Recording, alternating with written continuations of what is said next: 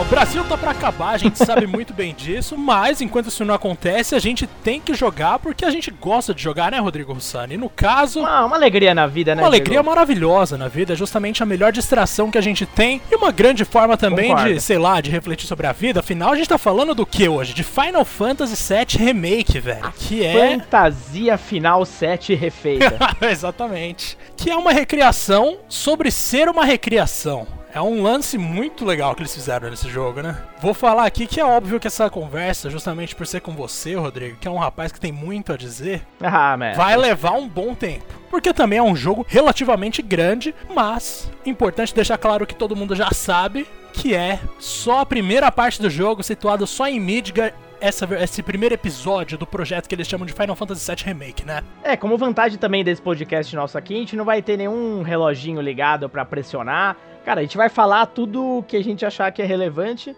e na hora que cansar a gente para, mas eu acho que a gente vai longe realmente porque tem muita história para contar, uh, tem muita coisa legal para falar, né? E você quer falar, inclusive, Diego, da do que rolou com o áudio perfeito que a gente fez no passado e não e a gente tá fazendo de novo? Cara, exatamente. A gente tava conversando numa ligação, já que por motivos de quarentena não podíamos nos ver. Aí, beleza, a gente foi trocar essa ideia. Acho que a gente ficou ali conversando durante mais de uma hora, mais, mais de duas horas, hora, é. talvez. É. Tranquilo. E assim, o papo foi excelente. Eu virei pro Rodrigo e falei, mano, vamos transformar isso num podcast. Aí eu fui editar descobri que eu tinha gravado só 3 segundos, meu black box deu pau no meio da gravação. Isso foi muito frustrante, mas pelo menos levou a gente a concluir que seria legal começar um podcast pra valer, né, mano? Acho que no fim das contas foi, foi bom isso ter acontecido, até porque a gente pode até elaborar mais o que a gente queria falar na época, a gente foi falando sem muito foco. E como você bem disse, no fim das contas isso vai virar um projeto que eu espero que renda bem e que a galera goste, Diego. Mas manda bala, cara, do que a gente vai falar mais hoje, além do próprio Final Fantasy VII Remake. Cara, ó, para começar, eu preciso te fazer uma pergunta, na verdade. Quando foi que caiu a ficha? Quando foi que você olhou assim e pensou, mano, é real, eu tô jogando Final Fantasy VII, uma nova versão de Final Fantasy VII. Para muita gente, é logo que você vê a introdução, que tá maravilhosa. Nossa, pelo mas amor assim, de Deus. pra mim, pelo menos, quando caiu a ficha, Rodrigo, foi quando eu finalmente fiquei na frente do bar Sétimo Paraíso, que é como eles chamam em português agora, ou Seventh Heaven, que é como a gente sempre conheceu, e a Tifa tava ali sentada na escada esperando o Cloud chegar. Eu lembro que eu, eu não conseguia sentar, velho. Eu tava de pé nessa parte. Cara, eu acho muito louco porque desde que o jogo foi revelado, né, na, na E3 de 2015, meu, faz muito tempo. Acho que até pelo, pela Square Enix dos últimos anos, a gente nem acreditava que esse jogo ia sair nessa geração, né, talvez. Meu, demorou muito, pra variar, eles anunciaram muito cedo, né, demoraram pra caramba, adiaram, tal, tal, tal. E realmente, quando você tem ele finalmente nas mãos, é, é meio surreal, né? Você ficar pensando que realmente, finalmente, eles, eles concluíram esse projeto. Concluíram assim, entre aspas, né? Porque é uma parte só, mas eu lembro bem, Diego, da época do, da revelação do PS3, quando o console foi, enfim, revelado e tudo mais. E a Square fez aquela demo, né? Que no fim das contas foi simplesmente uma demo mesmo da própria abertura ali do jogo, a mesma abertura clássica no trem e tudo mais, no PS3, né, mostrando um pouco do visual do que viria a ser talvez um Final Fantasy naquele console. E hoje, aquilo que era basicamente um vídeo te de, tecnologia, né? A gente nunca jogou nada talvez parecido com aquilo. A gente pôs as mãos em algo muito melhor, na verdade, talvez até mais bonito que o próprio filme. Então, ter a, a putz, cara, a oportunidade de finalmente ver esse jogo que marcou uma geração refeito e do, do, jeito que foi refeito, me faz de novo crer aí numa própria Square boa, talvez pra próxima geração também. Cara, e você falou tudo agora, porque foi justamente no PS3, né, que mostraram esse vídeo. E o que, que a gente teve de fato no PS3 em termos de Final Fantasy? A gente teve Final Fantasy 13, cara. Putz. e eu vou falar aqui, Final Fantasy 13, pra média da franquia, a gente sabe que tá, tá baixo. Mas assim, é claro que não é um jogo ruim, tem coisas muito boas ali. O lance é, a Square, a partir do PS3, nossa, o que ela deu de bola para fora, assim, em termos de Final Fantasy, é uma coisa impressionante, velho. Foi uma geração bizarra, né? Nossa, foi uma geração estranhíssima. Quem tava brilhando, ainda falando de Final Fantasy, era o Sakaguchi no Xbox 360, como você bem sabe, né? Sim, eu prefiro mil vezes mais jogar cinco vezes seguidas Lost Odyssey do que qualquer coisa de Final Fantasy que saiu naquela geração. Não só Final Fantasy 13, a, a Square ela começou a soltar Final Fantasy a rodo, né? O tempo inteiro em todas as plataformas que ela conseguia. O Dissidia, nossa, nossa tem umas coisas. Dissidia, aí no DS teve ok, teve o remake do 3, que foi muito legal. Uh, e o remake do 4 também, muito bons. Aí depois a gente teve o Echoes of Time no Wii, que uh, é um negócio bem tenebroso, o Crystal Barriers, né, que do, do, da série Chronicles, que, nossa senhora, bem fraco também. Então, assim, foi um, um período bem turbulento. A, a, Square, como muitas empresas japonesas na ocasião, eles estavam ainda sofrendo para entrar nessa geração HD que a gente fala, né? Que é a geração de alta definição e aquela coisa toda. Eles tiveram dificuldades absurdas. O próprio desenvolvimento do Final Fantasy XIII foi um inferno, né? Da, Dá pra gente fazer até um podcast à parte só sobre o terror que foi e vê-la, né, e vê-la voltando de uma forma bacana nessa geração, ainda que não tenha lançado muitos jogos. Cara, é, é muito bom, é reconfortante, viu? É reconfortante mesmo. Ó, a última experiência que a gente teve no PS4 com o jogo da franquia principal foi justamente Final Fantasy XV. Que é um milagre também. Que é um milagre, exatamente. Assim, não vou nem falar que ele é bom ou ruim, porque na real eu me diverti bastante quando eu joguei. Uhum. Tirando aquelas side quests, nossa, aquelas side quests que eram um horror e não renderam um grande aprendizado pro remake, vamos ser sincero. Mas enfim. Aquele repórter maldito. Aquele repórter não, mano. Mas enfim, o 15 ele impressionava principalmente visualmente. Aquela batalha, por, por exemplo, com a tartaruga gigante, que eu esqueci o nome. Cara, aquela batalha era Não, é lindo, louca, lindo, lindo. E não tem, só tem isso. sete pieces do jogo, né? Sim, porra. E o lance dos seus companheiros estarem sempre com você e nunca sumirem da tela e tal. Vários detalhezinhos ali que faziam o 15 realmente ser impressionante, pelo menos em alguns sentidos. E as invocações do 15 também eram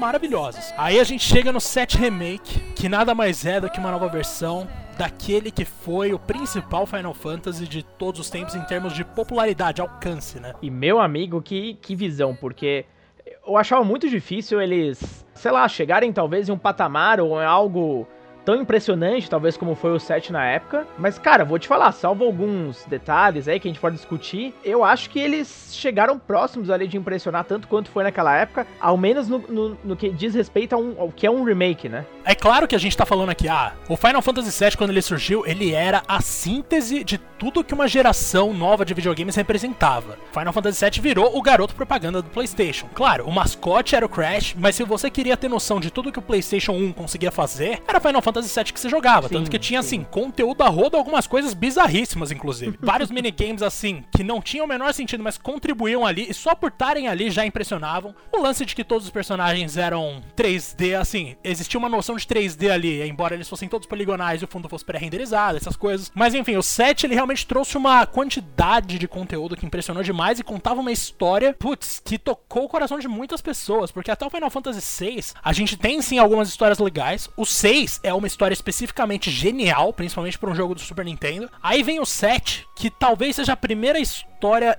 inacreditavelmente abrangente de Final Fantasy, porque traz uns personagens que, assim, eles podem não ter as questões filosóficas que o 6 tinha, por exemplo, mas eles são tão reais, eles são tão amigáveis que você se entende com eles muito bem se preocupa com eles num nível muito mais profundo do que se preocupava com os outros no passado. E aí a gente vem pro remake que consegue aprofundar ainda mais essa relação com os personagens que já era extremamente poderosa, né? Tanto que assim, uma das mortes mais tristes da história dos videogames tá em Final Fantasy E mesmo não tendo atuação, mesmo não tendo expressão facial, porque também não tinha muito, era só um negocinho parado ali, a gente conseguiu ficar marcado por aquela morte num nível que todo mundo chora só de lembrar ou de ouvir a música.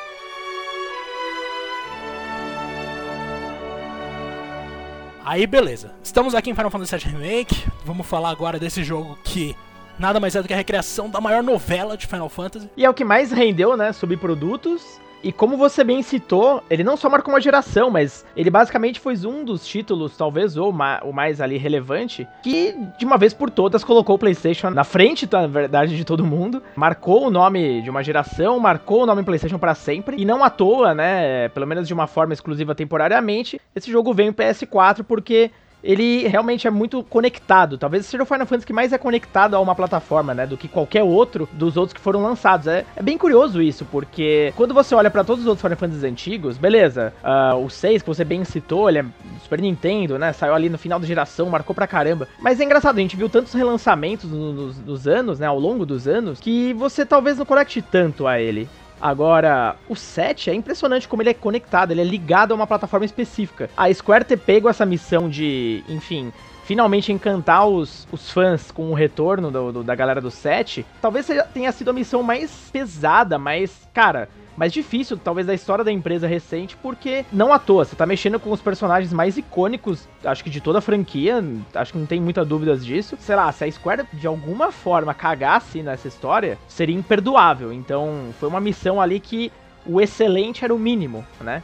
E pelo tom da nossa conversa, que a gente vai desenrolar mais, ela conseguiu, pelo menos na primeira parte. Não, é, vamos falar então daquele trecho que todo mundo jogou pelo menos umas 10 vezes, que é o trecho da demo, da primeira missão no reator. Demo maravilhosa, nossa. Cara, essa senhora. demo é incrível, mas eu já não quero mais ver essa fase, justamente porque eu devo ter jogado umas, sei lá, umas 20 vezes. Mas é a melhor abertura possível, pelo amor de Deus. Que Aquela é abertura é linda, cara. Até o tutorial é bem feito. Até o tutorial é bem feito. E assim, a abertura em si, que a gente já falou um pouco aqui, eu adorei como eles diminuíram o tempo que fica aquela telinha preta com as bolinhas brancas rodando até aparecer o rosto da Aerith. Eles deram um panorama muito muito louco, assim, de Midgar e de paisagens até de fora de Midgar, que algumas pessoas podem reconhecer de Crisis Core, até chegar finalmente na Aerith e mostrar que, em termos de modelo de personagem, esse é um dos jogos mais bonitos que existe no mundo. Aquele close que eles dão na cara dela ali, você pensa, caraca. Aí, beleza, vemos finalmente a galera da Avalanche surgindo ali na nossa primeira missão, quando os caras estão chegando ali no trem.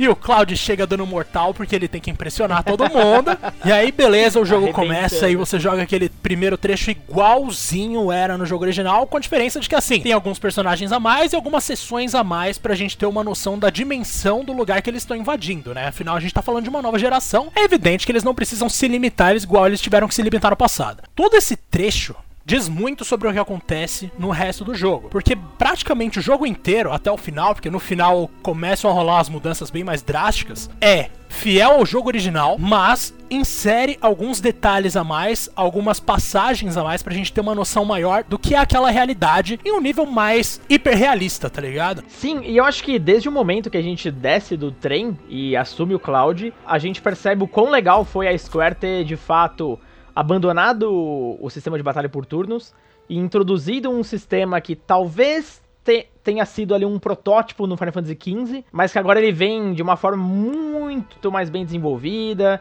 é, muito mais fluida. É, o controle que você tem pelos sobre os personagens é muito mais interessante, né?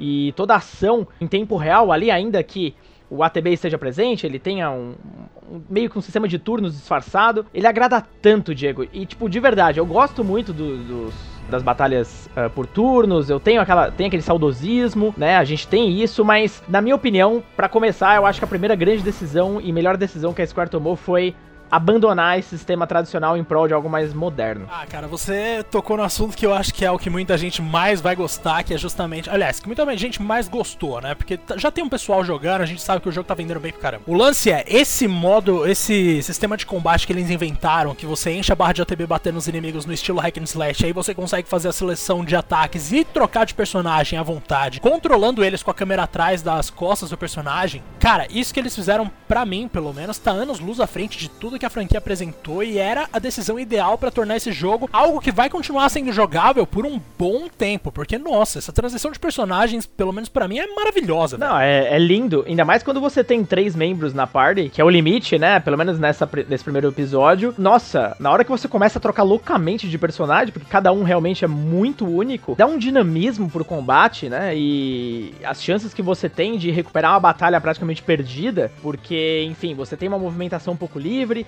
mas ao mesmo tempo essa limitação de encher o ATB para pelo menos usar um item é muito empolgante, é muito dinâmico e ele dá um tom, né, até pelas mudanças de câmera, cinematográfico que a série sempre buscou, mas que ele nunca talvez chegou de uma forma, de um nível tão incrível como é no 7 e ao mesmo tempo sem ficar tirando muito do controle do jogador, né? Você mais do que nunca agora controla os personagens. Exatamente, você mais do que nunca controla os personagens e não só da ordem, né? Como por exemplo, em Final Fantasy XII, que a gente tinha aquele sistema de Gambit, que era o esquema de você programar as ações de cada membro da party para quando surgissem os inimigos, você tinha assim uma noção de que ah, as coisas estão acontecendo simultaneamente, o combate está ocorrendo, mas no set remake, pelo menos dentro da série, foi a primeira vez que a gente viu num nível muito mais realmente íntimo com relação aos outros personagens que a gente controla. E de fato, mano, a, as diferenças de como se joga com cada um deles é o que torna tão viciante, é o que torna tão engajante o gameplay, né? A gente não cansa de ficar testando possibilidades. O meu Cloud, por exemplo, ele só servia pra dar o stagger no inimigo, pra Tifa ir lá e causar dano de verdade. O Barrett também servia para dar stagger no inimigo, mas de longe, enquanto a Aerith causava dano de longe, porque, nossa, o dano mágico da Aerith é um absurdo quando você aprende a usar. Aí, beleza, você fica nessa transição eterna de personagem e tem um lance que eles acrescentaram, que na real não era muito normal no set original, se não me engano, nem tinha isso, que são as habilidades exclusivas que não dependem de matéria, né? Cara, isso é muito bom. Cara, isso é maravilhoso. Cada arma tem alguma, alguma coisa que você vai aprender ali quando você dominar aquela arma, e aí você consegue finalmente atacar os oponentes de formas mais inventivas e mais competentes também. Então, assim, você tá ali com o Cloud, aí você ganha um Triple Slash, ou Triple alguma coisa. O golpe triplo. Você começar uma batalha com golpe triplo, às vezes, acaba com um combate randômico, assim, um combate com personagens genéricos, instantaneamente, velho. Porque o bicho fica muito OP. E assim, você vai aprendendo cada golpe de cada personagem, vai criando estratégias e não dá tempo, quer dizer, até dá, mas às vezes você sente que não viu o suficiente daquelas habilidades sendo usadas numa primeira jogatina, você vai querer jogar de novo, porque quando chega no final, cara, o, aquele monte de habilidade que você tem para usar, você queria estar tá usando desde o início, tá ligado? Aí você vai e começa cada capítulo de novo, pelo menos comigo foi assim, e faz todos eles lutando com aquelas habilidades novas porque são muito legais. É, o que eu achei legal também é que o sistema de combate ele é super variado, ele é uma delícia realmente para você curtir. E ao mesmo tempo, assim, todo o sistema de evolução dos personagens, né? Como você habilita as skills através daquele. Parece um mapa astral, assim, um visual super legal. Você pode construir várias builds diferentes, ele é bem simplificado, né? E também agrada porque ele também introduz o game, todo o estilo, a uma galera que nunca, talvez, jogou RPG ou nunca foi muito fã do, do estilo.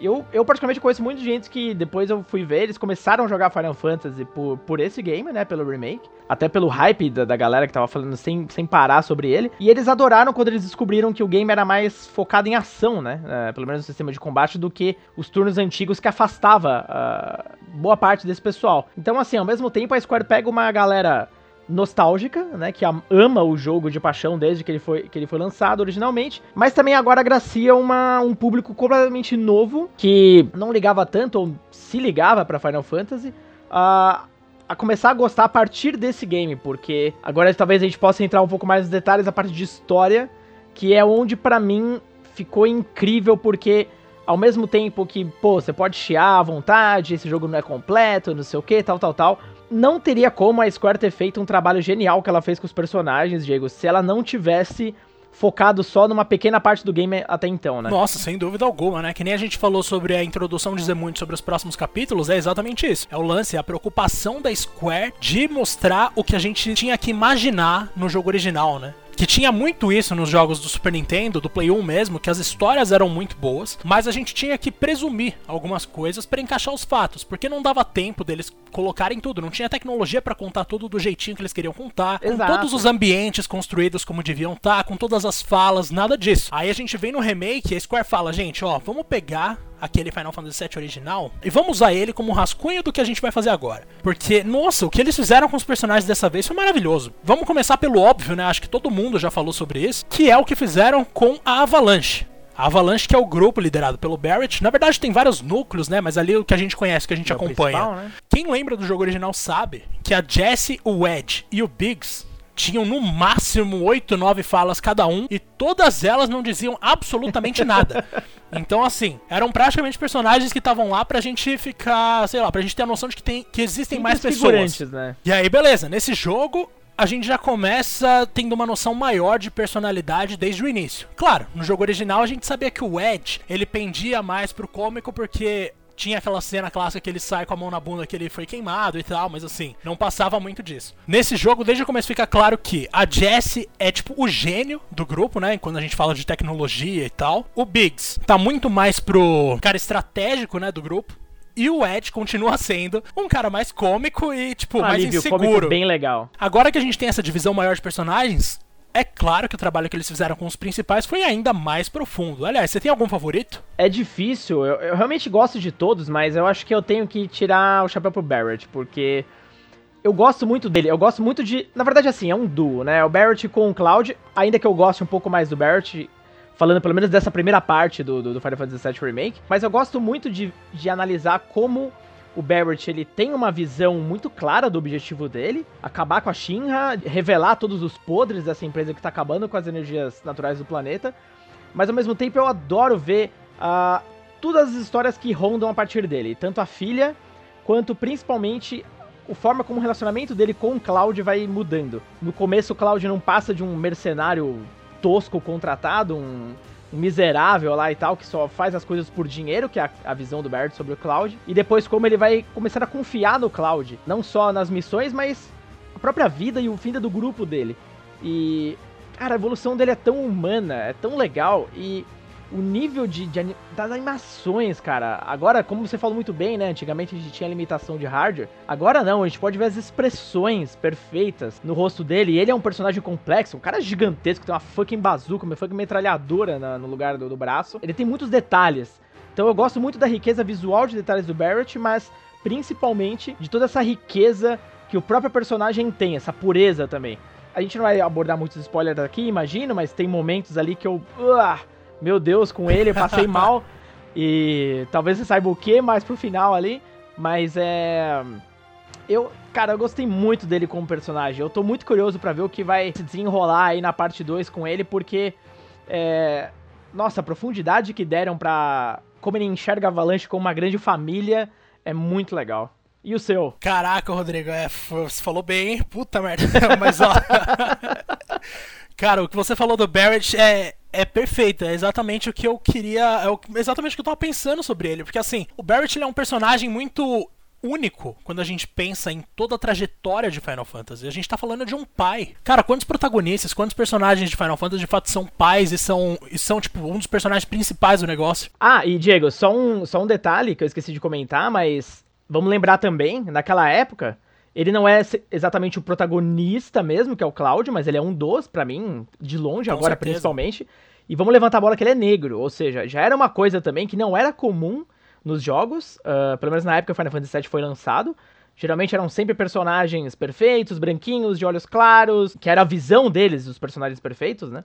E, e ele quebra totalmente esse, esse, essa linha de personagens bem genéricos já, para apresentar um cara completamente diferente. Sim, todos os personagens eles seguiam aquela tradição assim, quer dizer, grande parte deles no caso, seguiam aquela ideia de que ou era branco-americano ou era japonês, né? Não existia outra coisa além disso. Aí vem o Barrett como um dos personagens principais, negro. A gente pelo menos percebe que houve um pouco de preocupação com trazer diversidade, né, para aquele universo. Afinal, é como a gente sempre fala de fantasia no geral. Existem, sei lá, dragões, existem monstros, existem um monte de coisa, mas gente negra não existe. Mas aí, voltando a falar sobre personalidade do Barrett, eu realmente me apeguei demais ao Barrett justamente por ele ser completamente diferente, não só esteticamente, mas conceitualmente. A gente tá falando do personagem que é um pai. Tipo, cara, isso para mim é um negócio que dá um aperto no coração, porque no jogo original tinha uma coisa que eu odiava, velho. Parecia que o Barrett às vezes esquecia que ele era pai.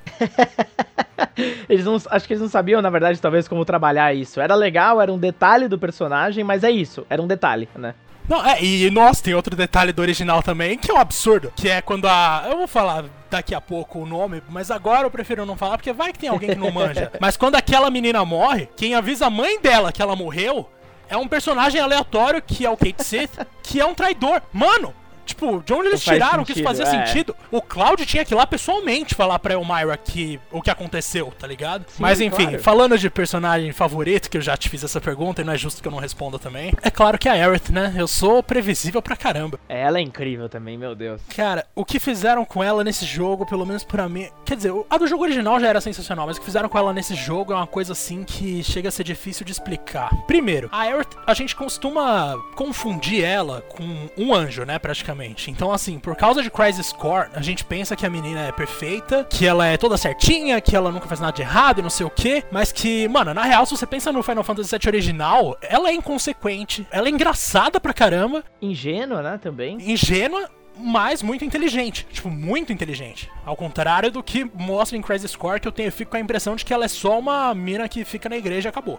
Mas assim, o set original tinha uma Aerith que era bastante cativante, não só porque ela era, vamos colocar aí numa palavra mais básica, não só porque ela era fofa, mas porque ela era realmente interessante, ela era viva, tá ligado? E aí eles Sim, colocaram isso. Do nossa, Cloud, né? completamente contrário do Cloud. Aí eles pegam um remake e colocam a Aerith mais uma vez com essa personalidade mais despojada, mas assim, ela tá o tempo inteiro tirando do Cloud. Quando ele fala, quando a gente começa qualquer batalha que o Cloud fala automaticamente, fica atrás de mim que eu vou te proteger, ela fala, ah, se liga, mano. Tipo, é muito louco quando ela fala desse jeito, tá ligado? É e a conversa bom. deles ali naquele telhado, logo depois que eles saem da igreja, que é o, são os dois minutos que você se apaixona por ela completamente. Que é ela justamente falando sobre conversando com o Cloud, interagindo, falando que os caras do Turks tá atrás dela. E ela brinca falando que provavelmente é porque ela deve ser uma potencial soldier, né? E o Cloud tira essa, tipo, ah, se liga, você acha que você tem potencial mesmo? E ela fala, ah, Mal não sabe sei. ele, né? Ou mesmo quando eles estão explorando o mundo ali, que ela vira para ele numa hora que o Cloud fala, os monstros costumam atacar a presa mais fraca primeiro. Aí ela fala, então toma cuidado, viu, Cláudio? Eu gosto muito de como ela trabalha,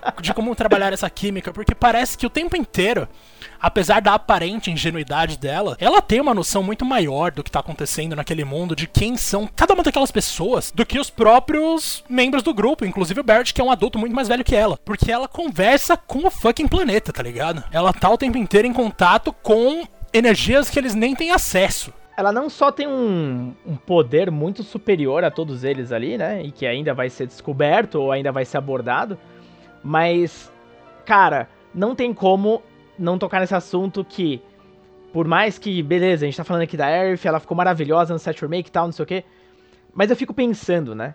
Pra quem principalmente jogou o original, o peso que tem da gente ver todo esse relacionamento, todo esse desenvolvimento de personagens dela sendo feito de uma forma absurdamente mais primorosa do que no original, sem dúvida nenhuma, principalmente graças, claro, ao, ao, visual em si, aos gráficos, a possibilidade de você criar esse tipo de conexão emocional visualmente muito mais impactante. Será? Será que vai acontecer as mesmas coisas que aconteceram no original? Olha todo esse relacionamento que está sendo montado nesse primeiro, nesse primeiro capítulo, o nível que foi dado de emoção, de, de, cara, de conectividade dela com os outros personagens. Cara, a gente não vai aguentar que aconteça a mesma coisa. Então, eu queria já abrir o jogo aqui com você, entrar no, no assunto de. Estamos falando de um remake, ou seja, pegamos o jogo original, retrabalhamos alguns pontos da história, mas no fim das contas geralmente não muda tanto assim, né? Retrabalhamos gameplay, visualmente falando, a gente consegue mostrar de uma outra forma, legal, maravilhoso. Ou estamos falando de uma real reimaginação, ou seja, toma aqui, lembra tudo aquilo que você conhecia do set remake? Ah, Deixa eu mostrar um pedacinho dele para você, para você se sentir em casa, né? Para quem já jogou. Olha só que bacana, reconfortante, aquele chazinho e tal. Mas depois vira uma coisa louca que tipo, peraí, cara, não, é, não é como você conhecia. O que, que você acha, cara? O que, que você acha que vai ser disso tudo? Que é o que dá a entender, né? Cara, nossa senhora, aí ferrou, porque assim, a primeira coisa que aparece nos créditos é a mensagem: A jornada desconhecida vai continuar. Ou seja, a Square Enix sabe muito bem que é deixar muito claro para todo mundo que a gente não sabe o que vai acontecer depois. A gente pode ter uma ideia com base no jogo original, mas eles estão dispostos sim a repensar algumas coisas. Tanto que assim, personagens que morreram no jogo original estão vivos nesse. E talvez eles morram em outro momento, né? Porque, ah, é inevitável, não sei o que. Eles podem vir com essa desculpa, o que seria um passo para trás, para ser sincero, porque isso é muito esperado, tá ligado? Ou eles podem realmente liberar pra gente dos próximos jogos construir o futuro que a gente quer construir. Eu gostei muito de uma análise do, do ex-editor do Kotaku, né, o Jason Schreier. Eu não sei pronunciar o. Você fez certinho, dele. inclusive. Ele fala Schreier que, jogo, que é impossível você recriar Final Fantasy VII agora, porque realmente o que aquele jogo representa pra cultura pop não vai ser o que o remake vai representar pra cultura pop no mundo contemporâneo. E o mesmo Kotaku, eu vou citar eles duas vezes aqui, publicou algum dos repórteres dele, eu não vou lembrar quem, me perdoem, mas assim, procurem essa matéria, que é o seguinte: a quem pertence essa história, né? A partir do momento em que a história do jogo é contada, quem é dono dela? A pessoa que criou a história ou o público? Normalmente a gente pensa nessas duas, nesses dois grupos como os donos da história, e na real no remake a história pertence aos personagens pela primeira vez, eles podem escolher o que vai acontecer. Aquela batalha final contra os murmúrios é uma coisa muito Nossa, bonita, de é verdade. É incrível aquilo, é incrível. Recomendo incrível, que usem incrível. a matéria de análise para ver quem são os três murmúrios sim, coloridos.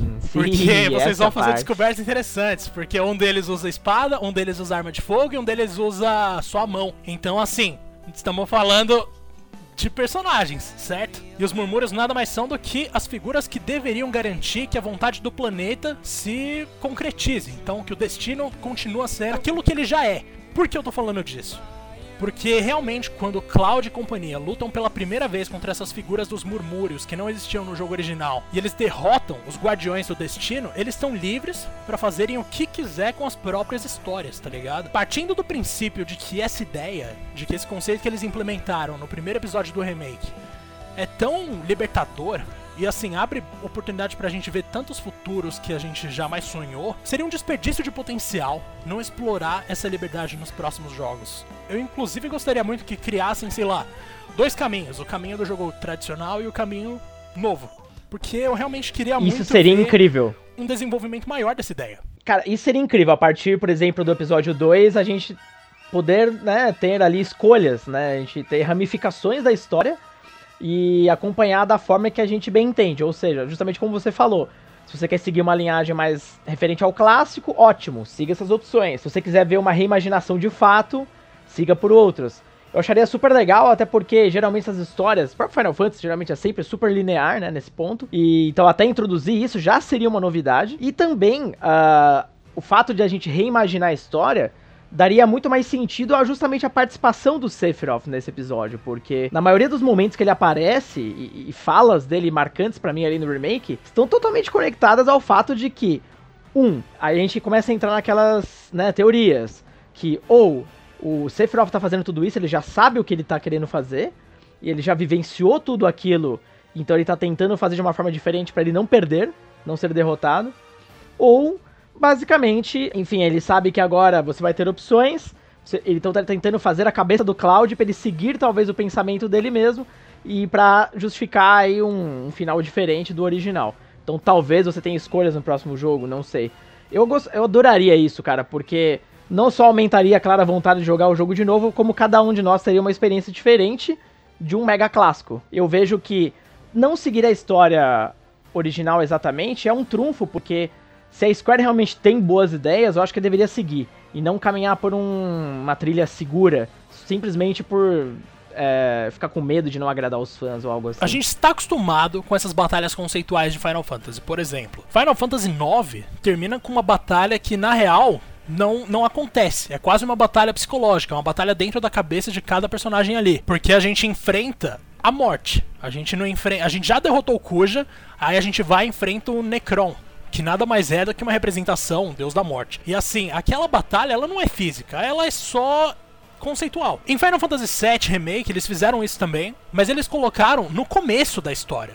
Essa é a conclusão da primeira parte da história a gente já enfrentou o destino. Aliás, a gente já derrotou o destino. Então, por que a gente vai seguir na mesma direção que seguiria se a gente não tivesse feito isso. Esse é o ponto. E aí realmente entram essas ramificações muito loucas, assim, que a gente pode brisar por muito tempo. E você citou um personagem que, na real, mano, vamos pensar no Sephiroth. Primeira coisa, quem conhece o jogo original, quem já conhece aquele personagem, tem plena noção do que ele representa no remake. Pensando em quem nunca teve contato com o jogo original, ele fica um elemento meio perdido no remake, ele fica bem misterioso, né? Super misterioso. Ele aparece em alguns momentos, né? Ele, é uma ameaça constante, mas ele nunca tá, ou raramente tá presente de fato, né? Em carne e osso mesmo. Então, são raros os momentos que a gente meio que vive um pouco do drama através dos flashbacks do Cloud, mas até ali quem não jogou de fato tem pouca ou quase nenhuma informação sobre ele. Né? Ele é só aquele ser onipresente, porque parece que ele tá em todos os lugares, ele sabe de tudo que tá acontecendo, ele é onisciente além de tudo. E assim, quando ele aparece na frente do Cloud, não existem dicas de por que o Cloud fica tão amedrontado, mas assim, o Cloud que é tão ele seguro, em desespero, né? aparentemente, depois a gente descobre que na real ele não é seguro porra nenhuma. Ele fica, um ele fica em pânico, ele não tem a menor ideia do que vai fazer. Depois daquela cena do pilar, por exemplo, do setor 7, que ele vê o Sephiroth e ele tá acompanhado da Tiff e do Barrett, ele congela olhando pro Sephiroth. Ele não consegue mexer um músculo, tá ligado? Cara, aquilo é muito louco, porque eu não sei se é um medo particular do Cloud, ou seja, por ele mesmo, ele, ele enfim, teme muito, porque o Sephiroth é um cara super poderoso, ou porque ele teme que algum dos amigos dele, enfim, pessoas que ele se importa, que finalmente ele tem pessoas agora que ele se importa, sejam diretamente afetadas pelo, pelo Sephiroth, né? Então não fica muito claro ainda esse, esse trauma, né? A gente sabe que no jogo original, enfim, tudo é muito bem explicado, evidentemente, né? Um jogo completo. Não sei se eles vão seguir por essa mesma linha, mas eu, eu fico às vezes curioso, porque, como você bem disse, o Sephiroth ele é meio que esse anjo aí do mal, sei lá, da morte, seja lá o que for, onipresente mesmo, né?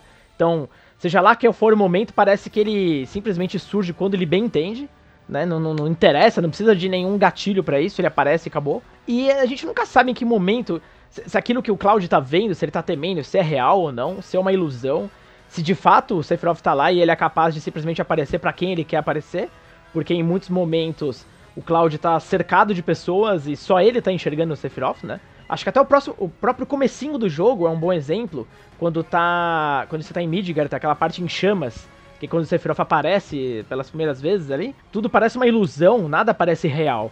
Então eu não sei ainda se é realmente uma produção da cabeça do Cloud, ou se de fato o Sephiroth aparece para simplesmente causar com a mente do cara e arrebentar com, com toda a mentalidade que ainda sobrou, né, do Cloud. É, a gente tem algumas dicas, né, porque no jogo original, de novo, a gente tem dicas se a gente jogou o jogo original, pensando só no remake, é difícil acreditar em qualquer coisa, é só é, teoria a gente não sabe mesmo. como eles vão seguir, né. Mas a gente sabe que o Sephiroth tem sim essa coisa de querer dominar o Cloud, porque o Cloud pode acabar sendo muito útil se ele acreditar no que o Sephiroth quer que ele acredite. Ao mesmo tempo, a gente vê que assim, ele tem o Sephiroth tem alguma noção maior, mais profunda do que a dos heróis do grupo, sobre o que são aqueles flashbacks. Para quem não tá lembrando, sempre que os personagens principais eles interagem com os murmúrios no final do jogo, eles lembram de alguma coisa.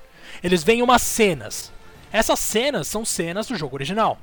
Cenas, inclusive, que eles falam que eles têm que evitar. Ou seja, cenas do jogo original que não vão se repetir. Ou pelo menos eles esperam que não se repita. O Sephiroth parece que ele já conhece essa realidade, né? Ele parece que já entendeu o que aconteceu, ele já entendeu que ele perdeu em alguma linha do tempo alternativa, mas nessa aqui ele vai tentar ganhar. E é justamente essa ideia que me deixa tão apegado a esse novo Sephiroth, porque, sei lá, ao mesmo tempo em que ele continua sendo um vilão, ele tá errado, eu entendo o desespero dele para mudar as coisas, porque ele meio que já entendeu que não tem chance se as coisas seguirem como tendem a seguir, né? E cara, o que é muito legal, que agora você tocou no assunto do vilão, particularmente é uma coisa que eu não sinto com Final Fantasy há muito tempo. Uma conexão, ou pelo menos eu me importar de alguma forma com um vilão da trama. Sério, eu não me lembro o último Final Fantasy que eu realmente falei, putz, esse vilão ele é um cara que precisa ser observado, respeitado, sei lá, porque esse cara é foda. Não consigo, cara. Precisou eles voltarem pro Final Fantasy VII para reapresentar o Sephiroth, que é tão marcante, e mostrar que, tá, pelo menos para mim, serviu para mostrar que, olha, desde talvez, sei lá, geração do PS2, eu não simplesmente não me importo com o vilão do Final Fantasy. Ele só se tornou um inimigo final que você derrota. Ele não tem, talvez, sei lá, motivos, razões para existir o suficiente para eu me importar. O que é muito ruim, né? Uma pena. O próprio 15, ele é um mega desperdício nesse ponto, mas a gente sabe que, né, também dá para fazer um podcast só do 15 de, de, sobre o que aconteceu com a história, mas é impressionante ver como mesmo anos depois, tantos anos depois, o Sephiroth continua sendo esse vilão, cara, marcante, que você teme. Ele é um cara foda, né? Como você bem disse, lógico, ele é um cara ruim, ele não tá certo em, em nada, mas ao mesmo tempo ele faz você se importar até o fim da jornada. Eu quero muito ver até onde vai esse Sephiroth, porque se realmente ele tivesse, sei lá, poder ou algo do tipo de tentar mudar a linha do tempo da história, as possibilidades são infinitas, cara. E eu, particularmente, sou muito fã desse tipo de história que muda a linhagem do tempo, viagens no tempo, ou seja lá o que for que eles vão fazer. Eu, eu gosto muito dessa ideia. Sempre acho que é super mal trabalhado na maioria dos casos. E talvez com esse Final Fantasy ele tenha um potencial de apresentar isso de uma forma muito foda. Muito foda mesmo. Rodrigo do Céu, que você falou que a gente teve que voltar pro Final Fantasy VII para resgatar um bom vilão, e eu tô tentando pensar aqui em vilões, né? Mas, mano, vamos pensar, ó, mesmo na Era de Ouro, a gente teve o, o Kefka no 6. Tipo, ele quer, ele quer ver o circo pegar fogo, e tipo, é meio que, sabe, o Coringa do Exatamente isso, ele não, não tem grandes motivações, né? Ele só é doente.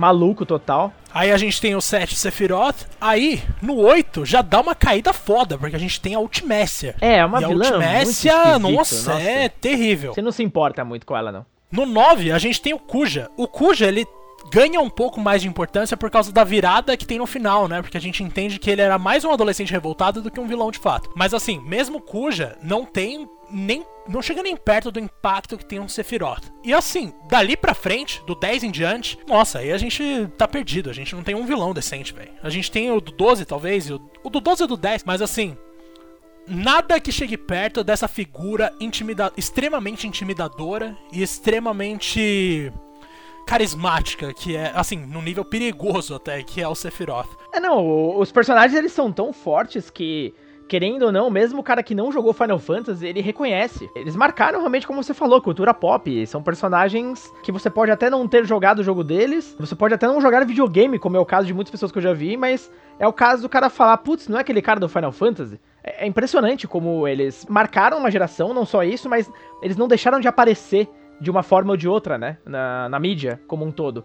Então são personagens que estão vivos até hoje de alguma forma, mesmo sem jogos novos, por assim dizer. Eles sempre estão vivos. Nossa, perfeito. E para não ser injusto, eu lembrei de um aqui que na verdade merece muita atenção, que é o vilão de, do primeiro Final Fantasy Tactics, que é o Delita. Ah, não, ele é muito louco, mas é daquela mesma época, né? É daquela mesma época, exatamente. Os bons vilões de Final Fantasy são todos da mesma época. Que o Delita, ele na real, a gente até se pergunta se ele realmente é o vilão da história. Claro, o Ramza é o protagonista e ele é o herói mesmo. Ele não tem nenhum, nenhuma falha de caráter, nada do tipo. Mas o Delita, ele passa por umas situações que, assim, é impossível você não se identificar com ele. É impossível você não achar que faz sentido. Principalmente depois daquela cena da irmã que, assim, acaba com qualquer pessoa. Nossa senhora. Cara, a história desse jogo é muito incrível também, né? É engraçado como. Faz muito tempo, né? Desde acho que foi o Nintendo DS que recebeu o último Final Fantasy Tactics, se não me, me falha a memória. Depois disso, a gente não teve nenhum jogo original da série, só relançamento. Só né? relançamento né? e é uma pena, porque é uma série com muito potencial. Assim, de verdade, quando a gente pensa em gameplay, por exemplo, nosso Tactics, para mim, pelo menos, tá anos luz à frente de todos os outros companheiros dele ali daquela época. Não em termos de história, mas assim, em termos de, pelo menos, jogabilidade. E assim, é de longe o Final Fantasy menos maniqueísta, né? Que assim, Final Fantasy costuma dividir muito bem heróis e vilões. Sim, nesse jogo não, são muitos mais personagens pra se importar, né? Sim, existe uma, uma área cinza ali entre esse preto e branco que deixa tudo muito mais interessante, deixa tudo muito mais imprevisível e você não sabe de que lado ficar, porque o Delita sofre pra caramba. Mas aí, claro, já adulto, o Delita é bem bastante amargurado e começa a ter uns problemas mais sérios, uns desvios mais sérios que nada justifica. Mas durante boa parte da história, ele é sim um injustiçado, mano. E assim, é difícil não ficar do lado dele. Ah, uma curiosidade rapidinho o final dele, é, quando eu tinha o Play 1, o, o Final Fantasy VIII, na verdade, foi o meu primeiro Final Fantasy do meu Play 1, né? Na época. Quando eu peguei o, Final, o PlayStation, o Final Fantasy VIII, o japonês tinha acabado de sair. Cara, eu tava jogando ele loucamente, por isso que também fica uma história para um outro podcast, mas é o mais, marcante. E o segundo Final Fantasy que eu tive foi o Tactics. Só que eu peguei o Tactics sem saber nada sobre ele. Eu não, eu não sabia o que que era. Apesar do nome meio óbvio, né? Mas enfim, naquela época acho que eu não era tão inteligente assim, então eu peguei Final Fantasy e achei que era um Final Fantasy como qualquer outro, era só um subtítulo. E quando eu comecei a jogar, eu falei, mas que porra é essa? O que, que aconteceu aqui? Que merda é essa? Como né? assim eu posso andar pelo cenário? É, que merda é esse cenário? Parece um diorama, que negócio bizarro. E aí eu comecei a jogar e. Puta, que jogo bom, cara é pouco falado. Esse a gente pode algum outro dia também desenvolver bastante, porque é uma subsérie muito mal explorada pela Square, com certeza. Que segue, inclusive, o estilo de Shining Force, né? Sim, oh, meu segue amado exatamente aquele padrão, nossa, Shining Force que a gente sente muita saudade. Já zerei aqui mais de uma vez a coletânea do Mega Drive. Maravilhoso. Nossa senhora, jogo mar... assim, história quase inexistente. Não tem história praticamente, mas o jogo é uma delícia. Eu queria, na verdade, fazer uma pergunta para você, Diego. Principalmente você, que eu sei que você tem uma ligação absurda com, com Final Fantasy VII. Muitíssimo mais do que eu, você sabe muito bem. Cara, Obviamente, desde que foi anunciado esse formato de como a Square ia trabalhar o Final Fantasy VII Remake, desde o começo eles falaram que seria impossível refazer o jogo inteiro, logo de cara. E a gente entendeu por quê, né? Dado a profundidade dos personagens e tal, seria impossível absolutamente impossível, a não ser que demorasse mais 10 anos, eles entregarem o projeto inteiro nesse nível de storytelling e tal que a gente tá vendo. Muita gente chiou, lógico, todo mundo achou que, ah, eles estão abusando, que não sei o que da, da, nostalgia, eles querem fazer de palhaço, pagar 60 dólares sei lá quantas vezes, não sei o que, tal, tal, tal. Obviamente, quando chegou o projeto final, a gente ficou, porra, peraí, eles tinham ali a razão no que eles estavam fazendo. Para você, desde o anúncio até agora, em algum momento, a escolha da Square em fazer algo episódico foi, um, foi ou é um problema? Cara, quando falaram pela primeira vez, eu fiquei decepcionadíssimo, assim, eu fiquei triste. Eu realmente não queria que fosse o caso. Eu, nossa, eu fiquei revoltado. Aí beleza, deu um tempo, finalmente chegou o dia de jogar, né? Que eu ainda tive a sorte de escrever o review pro GN. A primeira coisa que eu pensei é, mano, eu tenho certeza que eu vou tirar ponto desse jogo por causa da divisão de episódios que eles vão deixar essa história cagada. Começou, Aí eu vi, nossa, tá bem parecido, tá bem fiel ao original, né? Fica um pouco mais longo porque naturalmente tem batalhas de ação em tempo real, então aí você dá uma estendida. E também tem mais diálogos e uma preocupação maior com direção das cenas, né? Algo mais cinematográfico. O que já torna tudo maior. Aí eu pensei, tá, se, o, se, a única diferença, se a única coisa que for deixar esse jogo mais longo for essa preocupação cinematográfica, não é o bastante para justificar a divisão em episódios. Aí eles vão lá e me colocam no episódio 4 um episódio dedicado inteiro para Jessie. Uma personagem que nem tinha fala no jogo original. Ela só falava cinco coisas e uma delas ainda era tutorial. E para você, nesse começo, já, já analisando, você achava que ia ser simplesmente, putz, os caras estão realmente tentando encher linguiça aqui? Ou não? Que isso? Encher linguiça onde, mano? Nossa senhora, quando começou esse episódio eu pensei, não, eles não fizeram isso, velho. Nem ferrando que eu vou ter um capítulo inteiro com a Avalanche aqui de boa, só eles. E é muito bom, né, cara? E, mano, é... aí você entende qual era a ideia dos caras. Claro, a preocupação cinematográfica que eu falei mais cedo é o que estende a história em muitos aspectos. Mas não é só isso, eles colocam muitas inserções, eles colocam muitas sessões inteiras, muitos diálogos inéditos, muitas ideias, para você ter uma noção, de novo, maior, mais realista do que são aquelas pessoas. E foi justamente esse capítulo que me fez perceber o Ed, o Biggs e a Jessie como seres humanos, como pessoas com sonhos, como pessoas com defeitos e qualidades e como pessoas infelizmente destinadas a algo muito ruim. Foi um jeito muito bonito, muito tocante que eles encontraram de estender, sei lá, o alcance daquelas pessoas emocionalmente com relação ao jogador, sabe? Você percebe ali a preocupação da Square de tornar cada uma da, cada um daqueles personagens mais humano e algo menos, algo menos, sei lá, funcional, que simplesmente faz parte da história para justificar um acontecimento ou para causar drama. Eu não só concordo com você, eu acho perfeito sua colocação, além também do que mostra que essa talvez fosse a visão original da Square, né? Pro jogo como um todo. E assim, conforme a gente vai conhecendo mais da Jessie, por exemplo, que ela acaba sendo foco, né, dentro da Avalanche ali. Para mim, ela chega a ficar assim, no nível de no nível de afeição que cria da minha parte pelo menos, semelhante ao da Aerith e o da Tifa, mano. Ela não fica devendo em nada para as duas. Também acho que não, até para mim até o final do game eu me importava muito com ela, inclusive. Eu queria o tempo inteiro saber o que estava acontecendo, porque em determinado momento da trama eles ficam mais de lado, eles somem um pouco, né? Todos os três. Por motivos, uh, enfim, óbvios ali da, da, do, do, ponto da história, faz todo sentido mesmo eles ficarem afastados por um tempo. Mas eu fiquei ali sempre pensando neles, nunca deixei de pensar no, no grupo. E esse é um sentimento que já diferencia e muito uh, ajuda a justificar, inclusive, a palavra remake, mais do que nunca, né? Nesse game, porque finalmente a gente tá dando um nível de importância que todos os personagens deveriam ter originalmente mas que por né, motivos claros, eles não conseguiriam jamais dar esse nível de narrativa, dado o limite do hardware e tudo mais. E além disso, Diego, tem, tem outro ponto também, porque. Que era inclusive outro motivo pelos quais as pessoas estavam assim com o pé atrás. Porque Midgar, se não me engano, no original ele representa o quê? As primeiras talvez 10 horas de jogo? Nada, as primeiras 5. São 5, né? Bem menos, inclusive. E acho que é o que fez todo mundo repensar. Falar, mas espera, se Midgar não. É, das 5 horas de jogo, como diabos os caras vão transformar numa experiência de 30, 40 horas? Falando agora de, de game em si, né? Do gameplay. Você acha que eles conseguiram justificar esse tempo de jogo que a gente realmente. Em média, geralmente a galera tem terminado em 30 horas, alguma coisa assim. Você acha que justa, justifica o conteúdo que a gente tem no game? Ou você achou que ali talvez mostre que, ok, faltou talvez um maior capricho ou algo do tipo. Muito delicado falar sobre isso, né? Você já deve imaginar o que eu é. vou falar. Mas enfim, concluindo só uma coisa aqui com relação ao capítulo da Jessie, que é o que eu mais queria, na verdade, falar assim para todo mundo, que é, gente, pelo amor de Deus, não dá para confundir aquilo com encheção de linguiça. De jeito eu nenhum. costumava pensar que o simples fato de que eu consigo atribuir, sei lá, três adjetivos a um personagem, já mostra que aquele personagem, pelo menos, foi minimamente trabalhado dentro de uma história, beleza. Em Final Fantasy VII Remake, eles não só me deram adjetivos, como eles me mostraram sonhos. Porque, cara, quando você entra no quarto do pai da Jessie, que é onde ele tá ali entubado e tal. Meu, aquela cena é muito forte. Quando você entra ali, você entende que aquela personagem ela, ela tem um passado e ela tem sonhos que ela teve que adiar porque ela tem um dever com o mundo, aquilo acaba com você. Quando você finalmente pega a cartinha lá que ela manda do convite da peça dela no Gold Saucer, que ela manda pros ah, pais. Ah, aquilo é muito legal. E aí você vê que ela tá animada, porque ela finalmente conseguiu um papel principal numa peça no Gold Saucer, porque ela sempre quis ser atriz. Ela sempre quis, aham. Uh -huh. E que deu tudo errado, né? Porque, na verdade, o pai dela acabou ficando doente, ficou 12 horas num lugar lá e foi infeccionado com um maco pra caramba e acabou se ferrando por causa disso.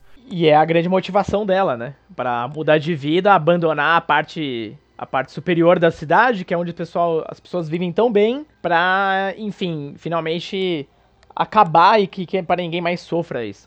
Achei muito legal. E é justamente aí que tá a principal qualidade em termos de narrativa, pelo menos para mim, de Final Fantasy VII Remake. Os personagens, eles não têm só passado e características, eles também têm sonhos. Você acompanha e entende perfeitamente conforme você conhece a intimidade de cada um deles. E é interessante como até o Cloud se sente tocado pela história, porque quando você tá andando para seguir a missão e o Biggs e o Ed estão do seu lado, o Biggs começa a contar a história do pai da Jess e fala: ah, esquece. Eu sei que você não tá nem aí para isso. Aí o Cloud, que sempre é, é muito também, né? frio, fala: Não, me conta, eu quero saber. Primeiro que esse é um dos poucos momentos em que o Cloud de verdade dá as caras, porque o Cloud, assim, já saudável que a gente vai conhecer no futuro, com certeza diria isso. Mas até ali a gente só conhece o Cloud doido da cabeça. É justamente esses detalhes, esse cuidado assim milimétrico com o que diz cada personagem que para mim torna a experiência tão rica. E é justamente o que eu achei que acertaram também no caso da Aerith, que é, mais uma vez, uma personagem que vai muito além daquele estereótipo de pessoa fofa. Ela tem outras características e ela tem ideais, ela tem capacidade até de liderança, como a gente vê no final ali, que quem chama todo mundo pra, pro combate final é ela, não é o Cloud. Nossa, a cena dela é muito maravilhosa. Enfim, e assim, a atuação da Air também eu gostei pra caramba, até em inglês. E olha que o da em inglês eu costumo criticar todo mundo, mas eu gostei bastante das dublagens nesse caso. Agora, falando sobre como colocaram em termos de gameplay, né? Exato. Né? E ó, só só pra relembrar a galera, né? A gente já falou super bem, não tem como não falar, né? A gente falou da narrativa, a gente falou da profundidade de cada personagem, né? E como foi trabalhado isso. A gente falou do sistema de combate que é primoroso, espetacular, primoroso para mim, para mim pelo menos. Uh, o melhor já feito na série. Para mim também, para mim também. Cara, não consigo imaginar algo agora que não seja pelo menos nesse nível. Mas beleza, a gente tem toda essa receita aí, receita do sucesso, é o que todo RPG sonha, ou pelo menos jogo que é focado em narrativa. E agora a gente vai para parte de conteúdo, né? Como o pessoal bem sabe, só se passa em Midgar, né? Dentro de todo o universo do jogo, a gente ainda tá, pelo menos nesse primeiro episódio, totalmente ali uh, focado na, na, cidade, nos eventos que ali ocorrem. E aí a gente precisa entender, você acha que a Square encheu de conteúdo na cidade o suficiente para falar, cara, isso aqui renderia umas 50 horas fácil, porque, lógico, a gente nunca vai falar que mais é melhor, né? Nunca vai ser. A gente sabe, a gente tem vários exemplos na indústria quanto a isso. Assassin's Creed que o diga. Você acha que a Square conseguiu é, assimilar isso e conseguiu fazer com que cara, nem senti falta do resto do jogo, porque essa primeira parte já me dá motivos o suficiente para jogar um jogo de um tamanho de um RPG normal. Nossa, é complexo, mano. Primeira coisa. Essa parte é divisível, hein? Vamos lá. Justamente por ser um jogo tão focado em narrativa, a gente quer muito ver o desenvolvimento da história. A gente quer muito ver o desenvolvimento dos personagens. A gente quer acompanhar os acontecimentos e a gente não quer perder tempo. Aí vão lá eles e nos apresentam missões secundárias do nível D. Ou então, fui num lugar ali, tá cheio de monstro, mata lá pra mim. Assim, de verdade, cara, isso faria sentido na geração passada. E isso fazia sentido no começo dessa geração. Talvez a maior parte das missões secundárias de Final Fantasy VII Remake se resumam a: tem bichos ali, vai lá lutar pra mim, ou perdi as crianças acha as crianças pra mim. Perdi meus amigos, no caso os gatinhos do primeiro, da primeira Não, a galera secundária. gosta de perder as é coisas. Burro, Fantasy, eles colocam, tipo, eles perdem um monte de coisa, perdem criança até. Beleza. Aí você vai lá e acha essas crianças. Ah, vai lá e mata os bichos. Você vai lá e faz mil coisas que você não quer fazer, velho. Não sei o que acontece, assim.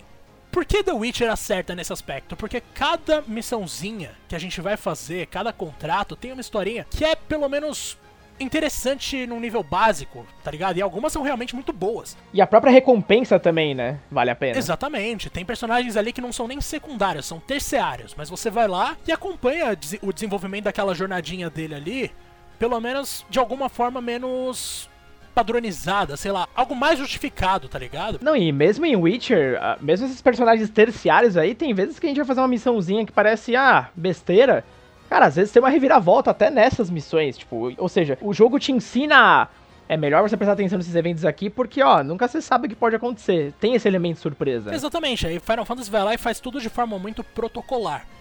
Eles nem se preocupam com tentar deixar as histórias um pouco mais saborosas, tá ligado? Eles simplesmente entregam para você só ter algumas horas mais ali e simplesmente progredir com o personagem, fazer ele subir de nível, fazer algo bem basicão mesmo. Se existisse pelo menos uma preocupação contornar essas sidequests um pouco mais humanas, igual a gente vê com tantos personagens na história principal, seria muito mais interessante. Na moral, quando eu fui atrás dos gatos, eu já achei uma bosta. Quando eu fui atrás dos gatos lá no começo de Midgar, eu já pensei, ai, mano, isso aqui não, isso aqui não vai rolar. Eu vou te falar que eu me senti um idiota em muitas dessas missões, cara. Pra piorar, você faz as missões, em tese, as pessoas começam a falar mais do Cloud, né? A gente até percebe algumas coisas ali. Ah, esse que é o mercenário que tá fazendo tudo de bom para nós e tal, beleza. Mas isso nunca tem nenhuma consequência real na sua reputação, de fato, algo que vá rolar, algo que vá fazer alguma diferença na campanha, nada. O máximo que você tem, e aí para mim é o grande acerto deles nesse sentido, é você tá lá no capítulo 3, faz todas as missões secundárias, Todas elas são uma bosta, mas pelo menos você desbloqueia uma cena nova com a Tifa. Nessa cena com a Tifa, a gente finalmente vê o Cloud conversando com uma amiga de infância dele que ele não vê há muito tempo e se abrindo pelo menos um pouco. A gente tem de novo uma noção de intimidade mais legal que é uma consequência direta das sidequests que a gente fez. Então, eles sabem premiar quem escolhe fazer a sidequest, mas eles não sabem construir as sidequests em si.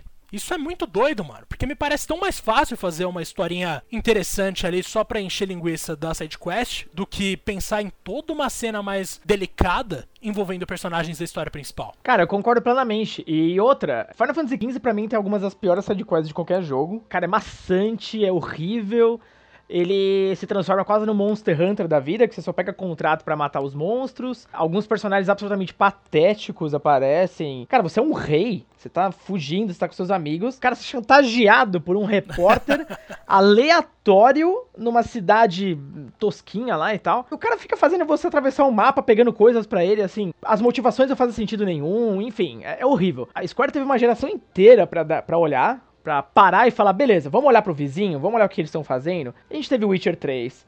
Até Assassin's Creed no Origins, pelo menos, começou a ter umas sidequests legais que tinha algumas historinhas que faziam sentido, e outros jogos do tipo. E chegou Final Fantasy VII Remake, em que justamente a gente elogia a profundidade dos personagens, elogia como eles desenvolveram a história a um nível absurdo. E, cara, eles entregam, e são pouquíssimas sidequests, se for pensar para um jogo do tipo, né? Em número não é, não é muita coisa. Eles nem tinham tanta sidequest para trabalhar, e ainda assim, cara, eu não me lembro de uma sidequest marcante. A maioria delas é como você falou, vai procurar alguém que tá sumido, vai procurar um item, que popularmente os caras chamam de fat quests, né? São puta, essas quests merdas aí que você só tem que pegar um número de coisas X e acabou. Então, assim, para mim é um, é um desperdício absurdo, porque, beleza, você já tá enclausurado em uma pequena porção da, da história completa. Você nem tem a chance de ver Midgar com uma liberdade que eu imaginava que eu ia ter, na real. São só alguns setores ali, malemar, algumas partes de cima, que são basicamente lineares, né? Você é puxado automaticamente para lá e depois volta. Então não, não, não dá pra você explorar tudo. Você já tem esse ambiente pequeno beleza, vamos trabalhar, pelo menos aquele pouco conteúdo que tá ali. Mas não, eles seguiram de novo esse, esse modelo preguiçoso. Cara, chegou uma hora que, sinceramente, eu também tava fazendo as missões porque eu sabia que desbloqueava cenas, então nesse ponto eu concordo. Eles souberam premiar pelo menos quem teve a paciência de fazer as missões. Mas eu não tava querendo fazer as missões porque eu queria fazer, sabe? O jogo é tão bom, cara. Eu queria jogar mais, mas, tipo, tudo que eu não queria jogar eram as side quests. Então, para mim, nessa parte, eu acho que a Square ainda não aprendeu a fazer esse tipo de conteúdo, sinceramente. Se a gente pensar agora aqui, é capaz de a gente bolar uma side quest mais interessante, mano. Vamos supor aqui, alguém viu uma sombra vermelha que se movimentava de maneira estranha, parecia algo de fora desse mundo, e você vai lá investigar. Aí você descobre traços de, sei lá, do Vincent, tá ligado? Você descobre indícios de que o Vincent passou por ali. E a gente nem Sim, conhece o personagem, cara. a gente vai conhecer ele daqui a um tempo. Ou mesmo, a gente, sei lá, tem que enfrentar espiões de Wutai que estão sendo liderados por uma menina misteriosa, a Yuffie, que também é uma personagem que a gente nem viu ainda. Mano, uhum. sei lá, enche de referência, tá ligado? Não faz um personagem aleatório pra caramba falar que o vô dele não consegue visitar o túmulo da ex-esposa que já morreu. Não, porra, dane-se isso, velho. É bizarro, cara. Tipo, não faz o menor sentido. O próprio cenário não faz sentido nenhum. E, e, você já criou três missões mais interessantes que qualquer uma do jogo inteiro. Cara, sei lá, podia ser qualquer coisa, velho. Ah, não sei, o Cloud vai consultar um culto que tá tendo ali no meio do caminho, são, e é uma galera que, que rouba pessoas que são pobres já, não sei o quê. Sei lá, cara, espiões da Shinra que estão por aí, eles estão tentando descobrir quem de fato são os membros da Avalanche, então você tem que caçar esses caras. Não sei, velho. É, é muito mais interessante qualquer coisa, a própria estrutura de missões do Final Fantasy XV, que é essa porcaria que a gente tava falando, e colocar no 7. Pra mim não muda quase nada. É só. Só que é mais gostoso de jogar. Só isso. Eles acharam que simplesmente porque o jogo é uma delícia, eles podiam não se preocupar com criar algo que fosse além do protocolo. E na real, não. A gente precisa de algo que seja minimamente engajante conceitualmente também. A gente sabe que o combate é excelente, mas a gente também gosta de sentir a motivação por trás do combate. Não só fazer favor pra, pra galera, prestar serviço pra população, mas de fato acompanhar pequenos trechos ali de histórias menores, pequenos contos, vamos chamar assim, que pelo menos a gente vai lembrar, tá ligado? Não simplesmente um negócio pra encher linguiça e ganhar nível. Isso aí ficou lá atrás, isso é PS2 no máximo, tá ligado? Nossa, concordo. É PS2 no máximo. E outra coisa que Putz, é... Bom, agora eu vou entrar numa parte, numa sequência aqui agora que eu meio que vou malhar o jogo, mas aí você vai me ajudando a ter outras perspectivas. Eu gosto disso. Segunda parte, segunda coisa. Cara, os cenários em si. Eu me senti muitas vezes enclausurado apenas em grandes corredores. Eu acho que a movimentação, a exploração, ela é tão limitada que ela me lembrou muito jogos de PS2 mesmo.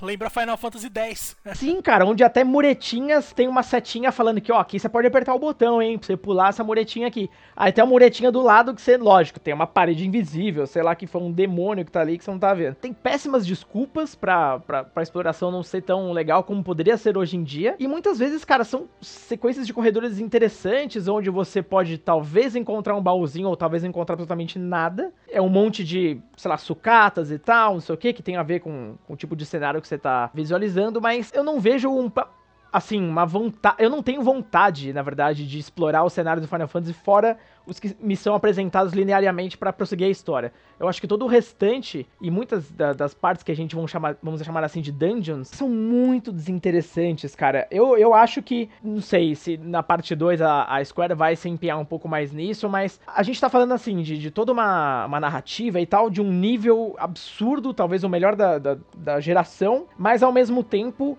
algumas partes do jogo, tais como a exploração, parece que ainda é a Square do PS2, que não, não evolui em nada. Não sei se você teve essa percepção também. Não, é impressionante como eles oscilam nesse jogo, né? A gente pode levar isso, pra, inclusive, para aspectos visuais, mas se mantendo ao que você falou. Mano, não dá em 2020 para eles lançarem um jogo em que você, sei lá, anda durante 20 segundos em um corredor para chegar no final do corredor e pegar uma poção.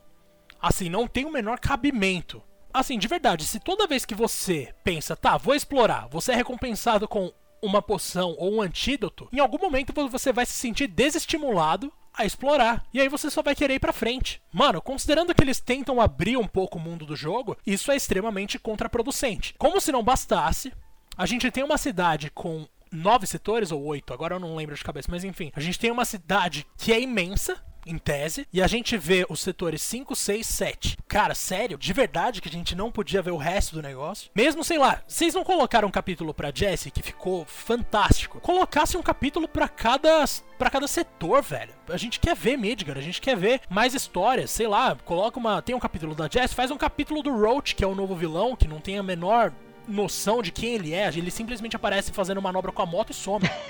é verdade tem alguns personagens que são realmente meio. Não sei se mal aproveitados ou simplesmente descartáveis, né? É, assim, você consegue inventar novas justificativas. Faz mais alguns encontros com os caras dos Turks. Sei lá, Matt Reno em alguma sequência aleatória de gameplay no mundo, no setor 4. Vai variando mais, tá ligado? Deixa a gente explorar Midgar num nível mais amplo. Mas enfim, é claro que isso exigiria um padrão de mundo aberto. E eles deixaram muito claro que seria muito difícil dar um jogo de mundo aberto para as pessoas e manter o drama da história, porque é muito fácil você se perder em meio ao conteúdo ali. E aí alguns acontecimentos acabam parecendo muito menos impactantes porque você ficou horas explorando um mundo em coisas que não tinham a ver com a história principal. Ou seja, realmente é um problema. Mas aí ao mesmo tempo a gente pensa, o próximo jogo vai ser mundo aberto, se seguir a tendência do original. E aí?